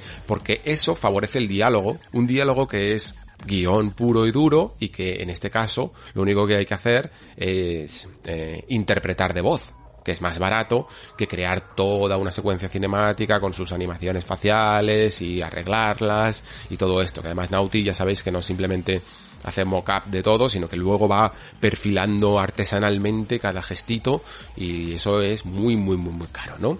Pues gracias a estos momentos en los que Dina y Ellie al principio de The Last of Us van en caballo eh, y van hablando todo el rato, mm, ganas ahí un montón de profundidad, ¿no? Pues estos son los truquitos que tienen que hacer cada, cada videojuego. La forma que hace Scarlet Nexus es más, como digo, más de viñeta, más de cómic, más de novela visual, pero ayuda muchísimo, muchísimo, muchísimo a poder poner detalles que para mí marcan la diferencia pero completamente la diferencia entre eh, un juego que podría ser una flipada anime más y un juego que tiene las ideas muy muy claras. Porque siempre que esto, esto lo, lo, comenta todo el mundo, más o menos que habla de teoría narrativa y cosillas así. Que es que toda historia es una serie de promesas, ¿vale? Promesas es una forma de llamar a, aquello que quieres contar y que tú prometes al lector que va a recibir respuestas sobre, sobre estos temas, ¿no? En el caso de Scarlett, cada vez que introduce un misterio nuevo, y como decía antes, introduce muchísimos, muchísimos misterios nuevos, eso es una promesa de que tú vas a recibir una respuesta a ese misterio. Y el jugador, o el espectador, o el lector, en cada caso, eh, aunque no lo, aunque no sea consciente de ello, pero os aseguro que nos programamos para estar expectantes a que esa promesa sea saldada. Vaya que si lo estamos. Y la decepción viene cuando esa promesa no se ha cumplido bien. Y esta es la base de toda historia. Esta es la base de, la, de, la, literatura, de la, de la narrativa, de cualquier tipo de guion. Y como digo, Scarlett hace muchísimas, muchísimas promesas. Te hace promesas de qué son, evidentemente, estos monstruos que caen del cielo. ¿Por qué caen del cielo? ¿Por qué la gente tiene poderes? ¿Por qué hay gente que no tiene poderes? ¿Por qué hay gente que eh, es capaz de no envejecer? Un montón, un montón de cuestiones que incluso estas son las que puedo decir porque hay otras que directamente ya implicaría meterse mucho en, en temas de spoilers y, y, que abre arcos argumentales amplísimos, pero que evidentemente no puedo, no puedo hablar de ellos porque es que no quiero que, o sea, este juego necesita de tu sorpresa constante para que funcione y por lo tanto no me puedo explayar en ellos y es una pena porque de ellos salen a veces muchas de las, de los temas que escapan a la atmósfera más animesca, ¿no? De que todo es como muy muy loco, muy mágico y tal, y van un poquito más al corazón y a los mensajes, ¿no?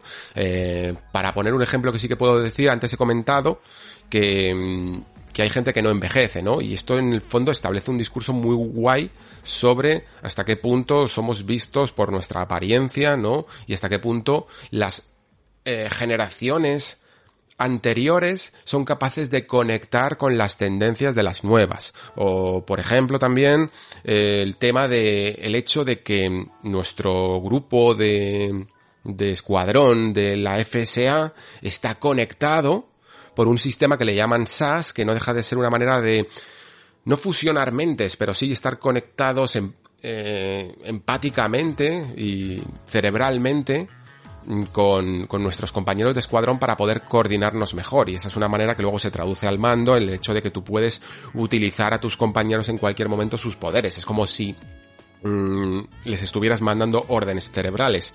Pero esto, gracias a esa profundidad narrativa de la que hablo, se traduce también en que en algunos momentos tus compañeros son capaces de saber que tú estás pensando en alguien y esto también puede llegar a establecer un discurso sobre la privacidad, los, límites de la privacidad y, y, el, y la hiperconectividad, ¿no? Una hiperconectividad que nosotros, evidentemente, en nuestro mundo no llevamos a un nivel cerebral, pero sí que llevamos a un nivel eh, cibernético, ¿no? Porque todos estamos súper conectados y volcamos muchísimos pensamientos que antes solo albergábamos en nuestra cabeza, como máximo compartíamos con un par de amigos, y ahora lo hacemos por internet. Bueno, pues estos son temas que, a ver, no siempre va a profundizar igual, pero tú puedes extrapolar muy bien y se nota que, que, los guionistas los han metido ahí para que puedas mínimamente reflexionar sobre ellos si quieres. Y a mí me ha parecido un gran punto, sinceramente. Por eso digo que, que cumple eh, con estas tres reglas que yo ponía, estas tres principios que son profundidad narrativa, eh, cumplir con las promesas, aunque alguna vez lo haga de una manera un poco enrevesada y te pueda sacar un poco de, esa suspensión de la incredulidad, ¿no? De, del hecho de decir, ah, pues esta, esta explicación está un poco cogida con pinzas. Sí, eso puede llegar a pasar, pero en general cumple satisfactoriamente con casi todas las promesas que, hace al principio de, del juego. Y la tercera cosa en cuestión que he dicho que eran tres, son las reglas de la magia. Y esto es una cosa que ya sabéis que a mí me chifla y que además voy a utilizar pues a nuestro amigo Brandon Sanderson, que ya sabéis que aquí en, en el Nexo somos bastante fans de algunos de nosotros de, bueno, ya no solo literatura fantástica, sino de este autor. Más que nada ya no solo porque el autor sea... Eh, independientemente si lo consideras el mejor, que yo ni siquiera, por ejemplo, lo consideraría mejor el, el, que más me gusta, pero lo que pasa es que tiene un factor clave para mí que lo convierte en un ser de luz, que es que tiene millones y millones y millones de clases universitarias eh, de ediciones de todos los años sobre teoría de, literatura eh, aplicada sobre todo a fantasía y ciencia ficción en internet y eso lo y gratis y eso lo convierte en, en la mejor persona, ¿no? Entonces, ¿qué dice Sanderson? Sanderson, que no es precisamente la persona más humilde, eh, sabe que Asimov, una de las formas en las que se labró su nombre también a lo largo de la historia, ya no solo fue con su literatura, ¿no? Y con su trilogía de la Fundación y con todas las novelas y cuentos que, escribió, sino también con esas tres reglas de la robótica, ¿no? Que, que todo el mundo hemos oído hablar, a lo mejor no las sabemos recitar de memoria, pero yo ahora mismo me tendría que poner a prueba, ¿eh? sobre todo con alguna, con la segunda me parece, pero la primera y la tercera más o menos están relacionadas.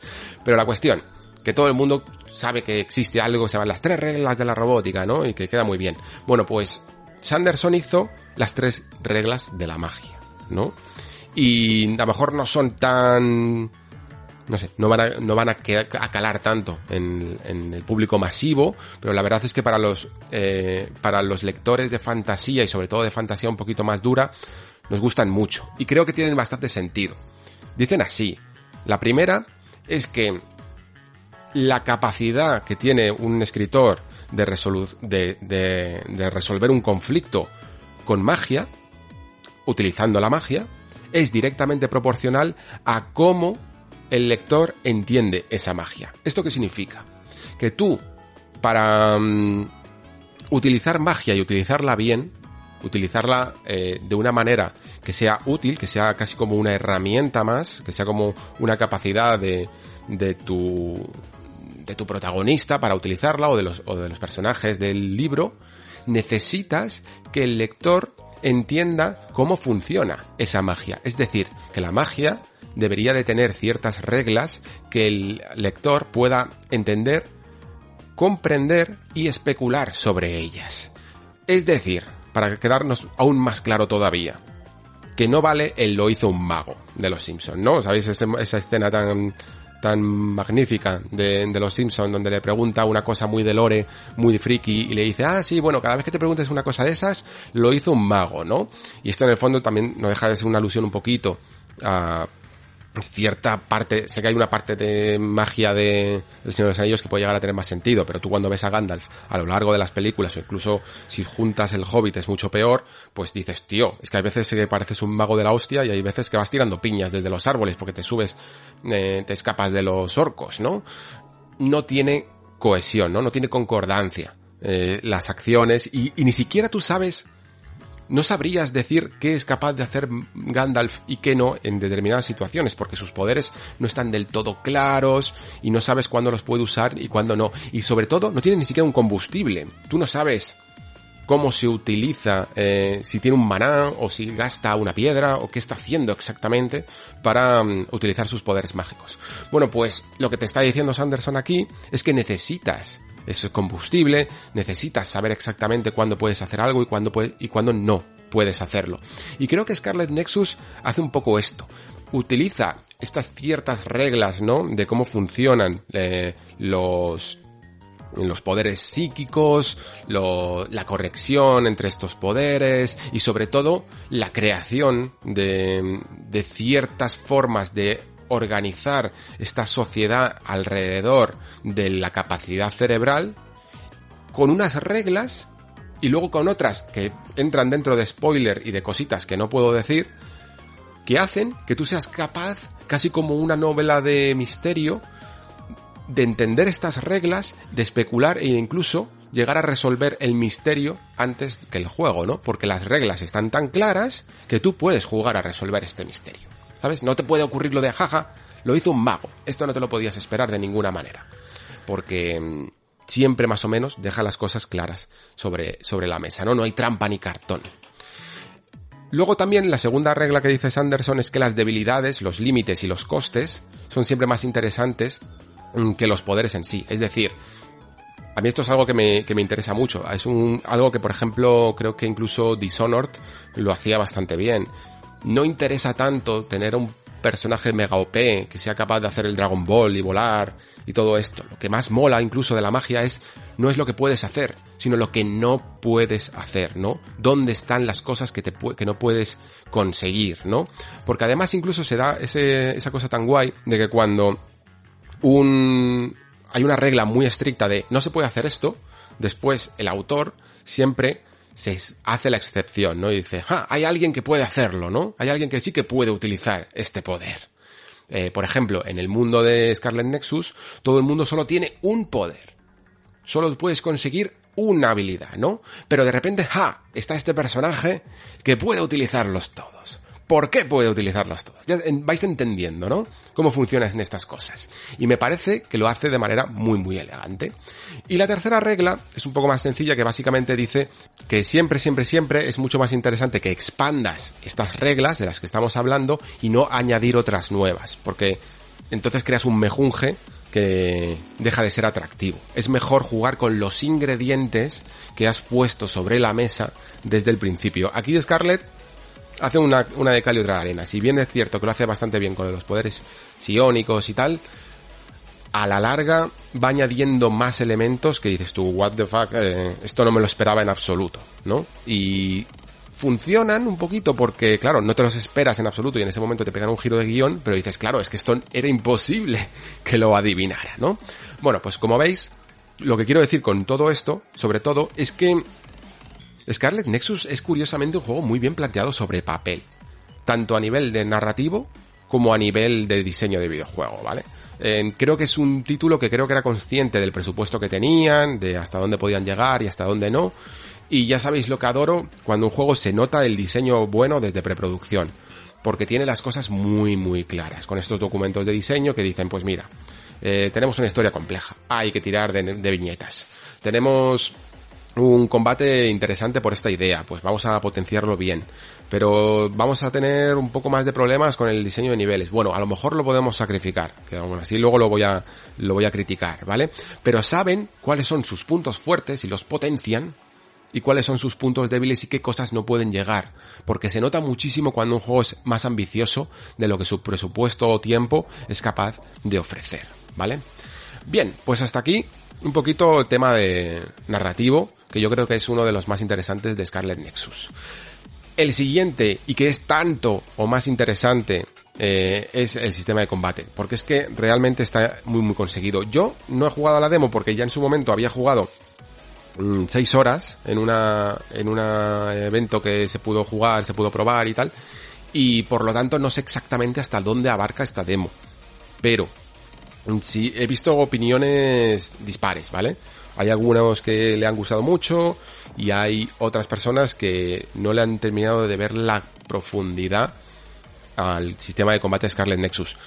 Yo diría que sí que, la, que sí que tiene profundidad, ¿vale? Eh, es difícil, claro, mm, decir esto a alguien que simplemente ha probado una demo y tampoco quiero alentar aquí a nunca a nadie a que se gaste nunca 60, 70 euros en ningún videojuego, ¿vale? Solo a, cuestión de una, de una promesa. Pero si en algún momento al que no le haya convencido la demo, le puede dar una oportunidad porque aparece, yo que sé, una fin de semana gratuito o está simplemente de oferta, sí que le animo a, a profundizar porque creo que tiene bastante bastantes cosas interesantes. Creo que es uno de los combates que más me ha gustado de todo el año sin duda, incluso de más, ¿eh? No es para nada descerebrado. Que, que también me gusta utilizar esta palabra para, para seguir con el tono de la obra. No es para nada descerebrado, sí hay que machacar mucho botón, pero todo se hace con un cierto estilo que me recuerda además a muchos juegos a un sistema que están utilizando muchos juegos que quieren ser más estratégicos, pero que tienen esta, esta cosa de que saben perfectamente que a la gente necesita acción sin descanso y un poco de machaqueo de botón, ¿no? Me recuerda a dos juegos en particular, a um, Hades y a Final Fantasy VII Remake, que estáis flipando diciendo que tienen que ver uno con otro. Pues tienen más cosas que ver de las que parecen, ¿vale? Tanto Hades como Final 7 Remake son muy, muy, muy machacabotones, muy de spamear eh, ataque básico, eh, mientras que vas pensando qué hacer a continuación. Y ahí viene la mezcolanza entre el combate estratégico y el combate descerebrado, por decirlo así, ¿no? El machacabotón. Eh, Hades es todo el rato machacar y machacar hasta que vas eh, recargando las habilidades y decides, venga, pues ahora este le voy a utilizar esta técnica o esta otra eh, que he ido consiguiendo a medida que avanzaba en la run. En Final Fantasy VII Remake tú vas machacando ataque, ataque, ataque hasta que se van rellenando tus barras de ATB para poder hacer algunos ataques un poquito más mm, gestionados, ¿no? Para aprovechar las debilidades del rival. Y aquí sucede exactamente lo mismo. Tenemos un ataque básico de espada, que luego podremos ir también profundizando mucho más, tanto en ataque aéreo como en ataque combinado y ataque cargado y cosillas así.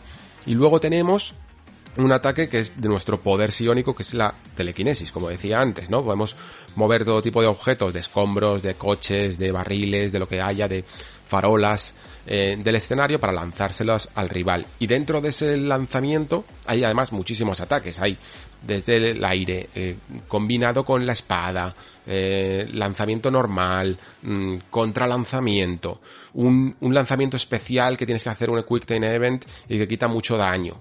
Eh, hay un montón, un montón de ataques que pueden llegar a tener un componente más estratégico porque no solo reducimos la salud, que esto es otra cosa que también está muy en moda y tengo la sensación de que Sekiro tuvo algo que ver con ello.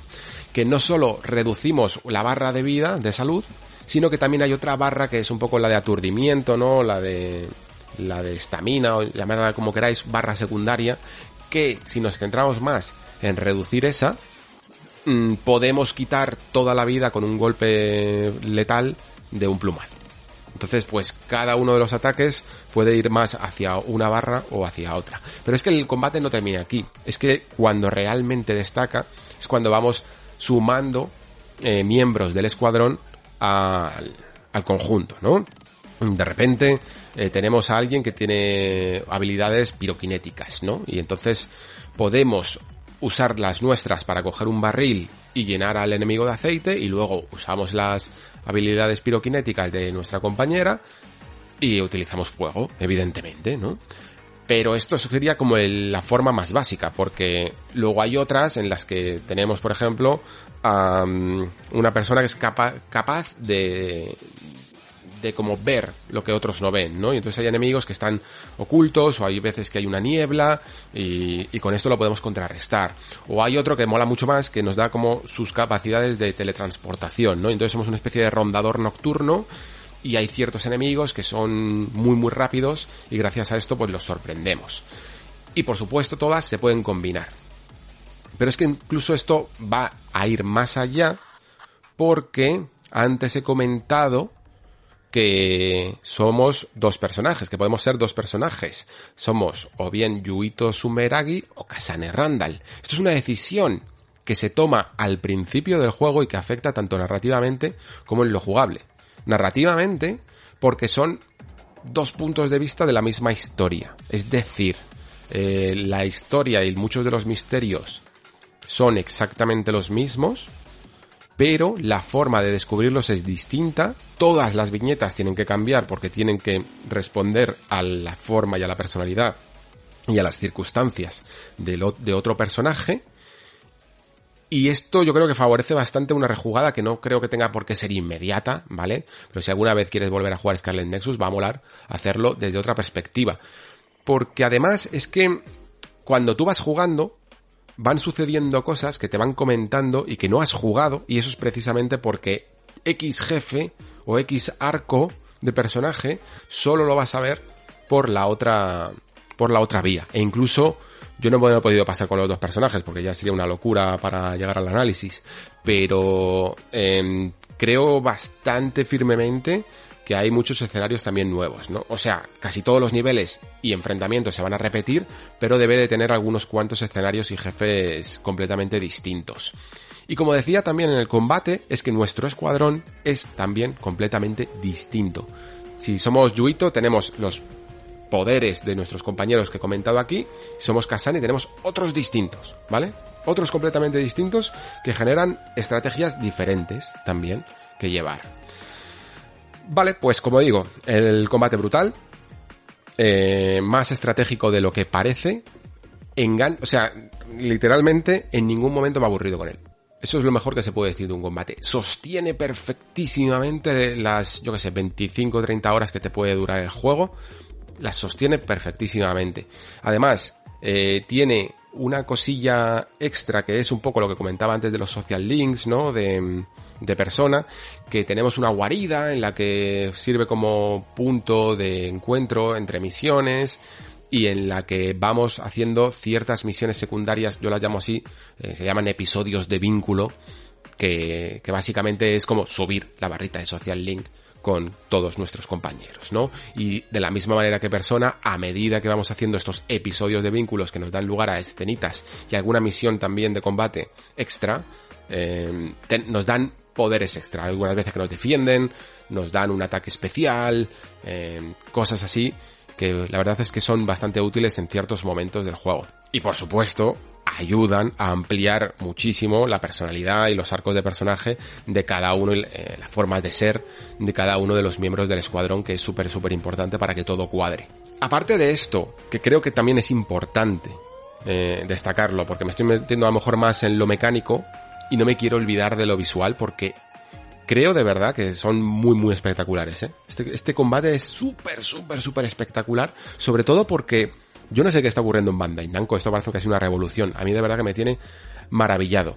Eh, os comentaba antes, lo he comentado, ¿no? De Tales of Arise, el tema de las animaciones. son brutales y en Scarlet yo creo que son hasta más. Bueno, no, no sé si más, porque creo que en Tales of Arise se ven menos, porque estás tan pendiente del combate y están sucediendo en tiempo real y te das cuenta menos, pero mm, Scarlet usa mucho eso de meter una especie de cinemática entre medias cuando te vas transformando en utilizando un cierto poder extra que tienes, que no he comentado, ¿eh? porque hasta, hasta, prefiero no meterme incluso por spoilers en estos temas, pero vamos, tienes todavía más poderes y mecánicas en los combates. Pero la cuestión, mm, un, un, montón de animaciones, tanto de, de, del personaje principal, de los secundarios, y sobre todo a la hora de utilizar ese golpe letal que os comentaba antes para terminar una especie de finisher, con cada enemigo, cada uno de los enemigos tiene uno totalmente distinto y son todos súper estilizados. Vamos, es brutal. Y a esto le sumo ya el decir que este juego en nueva generación se ve de maravilla. O sea, vamos a tener una generación de... Porque claro, es intergeneracional más o menos. Eh, está ahí, ahí. Tales of Arise yo creo que sucederá un poquito lo mismo. Pero vamos a tener una generación de juegos del shading que es que no, no, no os la creéis, ¿eh? de verdad. Este juego entiendo que quien tenga una Play 4, Xbox One, One X, Play 4 Pro, lo va a ver bastante bien, porque sobre todo las de las consolas de media generación subirán un poquito la resolución y ya veréis ese acabado gráfico tan nítido, tan bonito, que queda súper bien en estos juegos. Eh, os perdéis, los que no tengáis nueva generación, los 60 frames en el combate, que me parece una maldita maravilla, se, maneja perfectísimamente, pero al menos creo que vais a poder apreciar ciertos componentes estéticos que, que, están muy pronunciados, ya no solo incluso en el combate, que de verdad que alucina, sino que incluso el mundo, mmm, visualmente, ¿vale? Porque ahora hablaré un poco de la estructura, que es terrible, pero visualmente es bastante atractivo. Hay, hay, ciertos momentos en las ciudades o en algunas mazmorras, hay otras que no, que están súper, súper vacías, son terribles, pero hay otras que están bien y tienen un estilo muy llamativo, esto que le llaman ellos mismos brain punk y que en el fondo mmm, no tiene nada de brain, ¿vale? Es más bien una forma de decir que es cyberpunk, pero que han querido irse casi más a la tecnología de los 90 que de la, clásica de los 80 de lo que todo el mundo conoce como cyberpunk, ¿vale? Y aparte de ello, tiene un diseño muy bonito, casi en el que se notan los trazos de carboncillo en los fondos finales, van perdiendo como definición eh, las distancias, ¿no? Y se mm, sustituyen por unos trazos más como de lápiz, ¿vale? En las que las eh, siluetas están más pronunciadas y a mí me parece un efecto muy muy muy bonito. Lo podéis ver en cualquier tráiler, yo creo que se nota. Así que eso, si si os gusta, si tenéis la capacidad de jugarlo en nueva generación, lo vais a jugar súper, súper bien. Yo os lo recomiendo Mm, vamos, encarecidamente, creo que hay bastante diferencia por el tema sobre todo de los frames por segundo, pero si no, creo que al menos en, en las consolas de intergeneracional las podéis, eh, lo podéis eh, jugar bien. Lo comento además porque ahí tuve un poquito de fallo, pensé, tenía mal el dato porque donde lo comprobé estaba mal. Que yo también pensaba que ahí iban a 60 frames y no. Y, si queréis comprobar bien si os gusta o, si luce bien en vuestra consola, pues probad la demo, que creo que es la mejor manera. Vale, vamos con la parte no tan buena de Scarlett, que también la tiene. Y es que el diseño de niveles es muy, muy simplón. Muy mal aquí, ¿vale? Eh, yo entiendo un poco lo que comentaba antes. Se nota que no podían hacer todo tan ambicioso como hubieran querido. A este juego le hubiera sentado muy bien un, diseño más... Mm, más, más unido, ¿no? Que, que la ciudad tuviera vida, porque la ciudad de Nueva Jimuca, que además hay varias ciudades y tal, varias localizaciones, eh, dentro de lo que sería esta especie de país, tiene es lo que se le suele decir esto de que la ciudad es una protagonista más, ¿no? Pues lo es. Tiene mucha importancia la política, eh, los sistemas económicos, eh, la forma de ser gestionada, la, la forma de, de, cohabitar sus ciudadanos. Todo esto tiene bastante relevancia, ¿no? Incluso la religión y cosillas así. Y prácticamente eh, no lo no visitas la ciudad porque estás gestionando todos los escenarios a base de un menú de teletransporte en el que te vas a las mazmorras y te vas a tu guarida, ¿no? Al principio sí que ves un poquito de la ciudad y recuerda casi un poco Astral Chain en el sentido de que tienes esa especie de barreras holográficas invisibles de de que no te permiten pisar la calzada y cosas así, pero eh, no logras ver la presencia. Tienes que forzarte voluntariamente a ir a sitios en los que realmente no hay nada que descubrir, ¿vale? Más que misiones secundarias que son lamentables. Mm, son muy, muy, muy simplonas. Son de mata a este enemigo, recoge este objeto cinco veces, mata a este enemigo de una manera muy concreta y casi como, y como en Xenoblade Chronicles, que también eran muy simples y, y ni siquiera tienes que volver al personaje en cuestión para cumplirla, menos mal. Si te hubieran dejado recorrer esta ciudad de una manera un poco más abierta, no hace falta que un mundo abierto, pero sí de una manera más abierta, creo que mm, hubieras, hubieran captado mejor esa sensación de civilización al borde del peligro y con los miedos de, de, de las personas que la habitan, más allá que sencillamente relegarlo todo, todo, todo a, a los diálogos de las viñetas, ¿no? Y como digo, los niveles, las mazmorras en sí mismas, son muy simples, ¿eh? pero de generación PlayStation 2. De estas que tenían básicamente un pasillo eh, que giraba de manera en ángulos de 90 grados mm, de izquierda a derecha y había un caminito en el que al final de él hay un cofre y poco más. Es que nada de nada laberíntico, nada enrevesado, aprovechando muy mal la verticalidad, ninguna mecánica de puzzle por el camino, apenas sí hay algún momento en el que la hace, pero de una manera muy muy burda. Y sobre todo es que además, incluso aunque la hiciera, como tiene tan bien, tan mal hecho el sistema de, de equipo y de, y de inventario, que no hay prácticamente nada interesante que recoger, más que nada es comprar en una tienda donde guardas el, donde tienes el punto de guardado, hay una tienda, y ahí pues básicamente comprar las pociones, las pociones de vida que es lo único que vas a necesitar. El resto de inventario no sirve para absolutamente nada. Los, eh, las armas apenas hay cuatro o cinco en el juego y no dejan de ser de estadísticas. Eh, visual, sí, visualmente cambia, pero es que no hay, nada no hay nada que realmente digas, este arma tiene algo diferente, me merece la pena conseguir este arma, si me, si me he desviado por esta mazmorra consigo un arma mejor, casi nada, casi nada de eso, lo, lo, trata súper mal y entonces ese componente de exploración tan bonito que tienen estos juegos en las mazmorras, eh, por ejemplo, joder, es que los juegos de Atlus tipo Shin Megami Tensei o incluso Tokyo Mirage, han hecho una religión de esto. O sea, explorar una mazmorra en un Shin Megami o en un Persona es una experiencia casi, es maravilloso, porque mola perderse, mola recorrer todos los caminos y mola luchar todas las batallas para conseguir mm, los objetos que además te recompensan, ¿no? Todo ese tiempo invertido en un objeto que realmente sirve en combate, ¿no? No sencillamente un elixir más.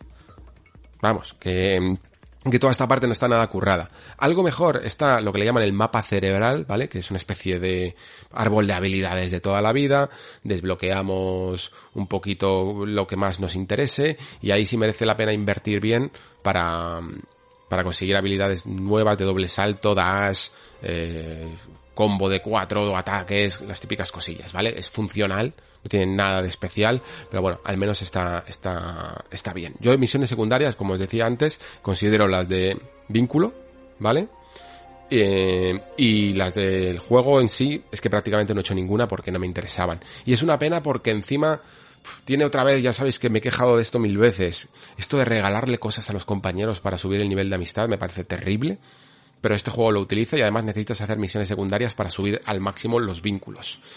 Y es una, para mí, mala decisión. Pero bueno, curiosamente, curiosamente, con lo que yo suelo alabar los buenos diseños de niveles y la importancia que le suelo dar, en Scarlet Nexus apenas, apenas lo he, o sea, lo he sentido, evidentemente, lo he acusado, pero no me ha supuesto en ningún momento un motivo para aburrirme o para dejarlo o para mm, sobrellevarlo mal, ¿vale? Ni siquiera lo he sobrellevado.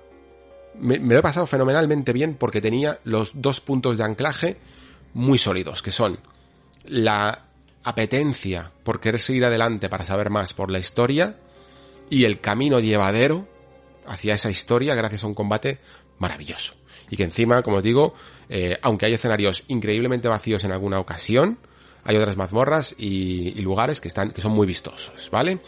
Creo que hay que alabar, además, más a este tipo de propuestas, eh, ya no solo porque sean raras, japonesas y tal, eso me da igual, sino porque son nuevas. Scarlet Nexus no es Scarlet Nexus 2, ni Scarlet Nexus 3. Es Scarlet Nexus y ha conseguido un montón de cosas a la primera. La primera vez que hacen una nueva IP. Y ya sabéis que yo soy, tengo cierta tendencia aquí, sí que me inclino muchísimo hacia la originalidad y sobre todo más que la originalidad las propuestas nuevas. Que son en el fondo las que tiran, muchas veces de la industria, porque yo entiendo perfectamente que a la secuela o a los tres o cuatro juegos, hayas conseguido clavar la idea a la perfección. Pero es que yo creo que Scarlet Nexus consigue muy bien muchas cosas en una primera, en una primera iterancia, ¿no? En su primera entrega. Y esto, como decía antes, creo que es porque ha hecho una buena planificación sobre el papel. Y se nota, sinceramente. Se nota además que el equipo que hay detrás está experimentado. Eh, se ha hablado mucho de que es el mismo equipo de Code Vein y yo no estaría tan seguro. Esto no se llama Shift, que creo que es como se llamaba el equipo de Code Vein y de Code se llama mm, Bandai Namco Studios y creo que ahí, aunque pueda haber gente compartida, pero casi todos los nombres que yo he investigado que están en los puestos principales de producción, de dirección y de guion, son gente de Tales of. Y, y la gente de Tales of al menos sabe escribir y sabe crear un sistema de combate. Y eso es lo que se nota sobre todo aquí en este Scarlet Nexus. Si luego encima llega a tener una segunda parte, porque el juego no sé qué tal le venderá, esperemos que, que bien, y consigue mmm, solucionar el tema del diseño de nivel tan terrible, pues será, a mí personalmente me interesará bastante. Aunque creo que queda muy bien cerradito todo, creo que queda una de esas obras especial, que sería incluso más especial que no hubiera un 2, ¿no? Que sencillamente incluso este estudio se volcara en hacer otra historia con el mismo espíritu que me parece mucho más importante, ¿no? Con esas reglas narrativas tan claras, con esas promesas tan buenas, e incluso con un sistema de combate que sí que puede parecerse, pero, pero que siga siendo original y llamativo. Y lo, y vamos, eh, de repente mi opinión sobre Bandai Namco como estudio está cambiando muchísimo en, en el último año. Entre este y Tales of Arise, que me parece también una, una mini revolución, creo que hay que prestar buen ojo ¿eh? a, a, lo que están a lo que están haciendo. Si este es el camino hacia este tipo de juegos de corte japonés, del shading, tirando anime, para la siguiente generación, os puedo asegurar que yo estoy en este barco.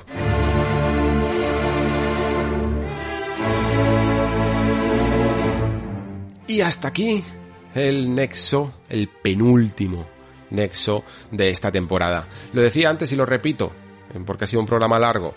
El próximo el próximo programa no solo será el último, sino que pretendo que sea un pelín especial y ya sabéis que para ello vamos a intentar esperar un poquito a ver si eh, Sony realmente está haciendo un State of Play, porque en la, segunda temporada terminamos con un showcase de Xbox y creo que quedó muy bien para terminar, eh, podría estar interesante. Y luego aparte, lo que más os incumbe a vosotros es el tema de las preguntas como va a haber un poquito más de, distancia de los 7 días de rigor, podéis aprovechar para hacer todo tipo de preguntas, de lo que queráis. Si sale el State of Play nuevo, pues del State of Play. Si sale de cualquier tema que hemos mm, traído esta temporada o de cualquier juego, os resuelvo cualquier duda o expando el tema que queráis. Eh, si no tiene por qué ser ni siquiera de temas que hayamos traído aquí del Nexo, Preguntadme lo que queráis, como si queréis preguntarme de alguna película, que me da igual. esto es barra libre de final de temporada. Si estáis en el Discord, voy a abrir un canal en el Discord para ello. Si no estáis en el Discord y escucháis en iVoox, podéis hacerlo en la caja de comentarios. Y si lo estáis escuchando a través de algún servicio como Spotify, Apple o otros servidores de podcast, eh, tenéis en la descripción el tanto mi Twitter como el, el, mail del programa que es podcastelnexo.gmail.com. Lo podéis hacer a través de cualquier vía, yo me encargo de, de ponerlas todas aquí en la, en la tabla y de ir contestándola una a una cuando termine la temporada. Muy bien, pues sin más, muchísimas gracias por estar ahí una semana más. Muchísimas gracias por escuchar. Se despide Alejandro Pascual. Hasta el próximo programa.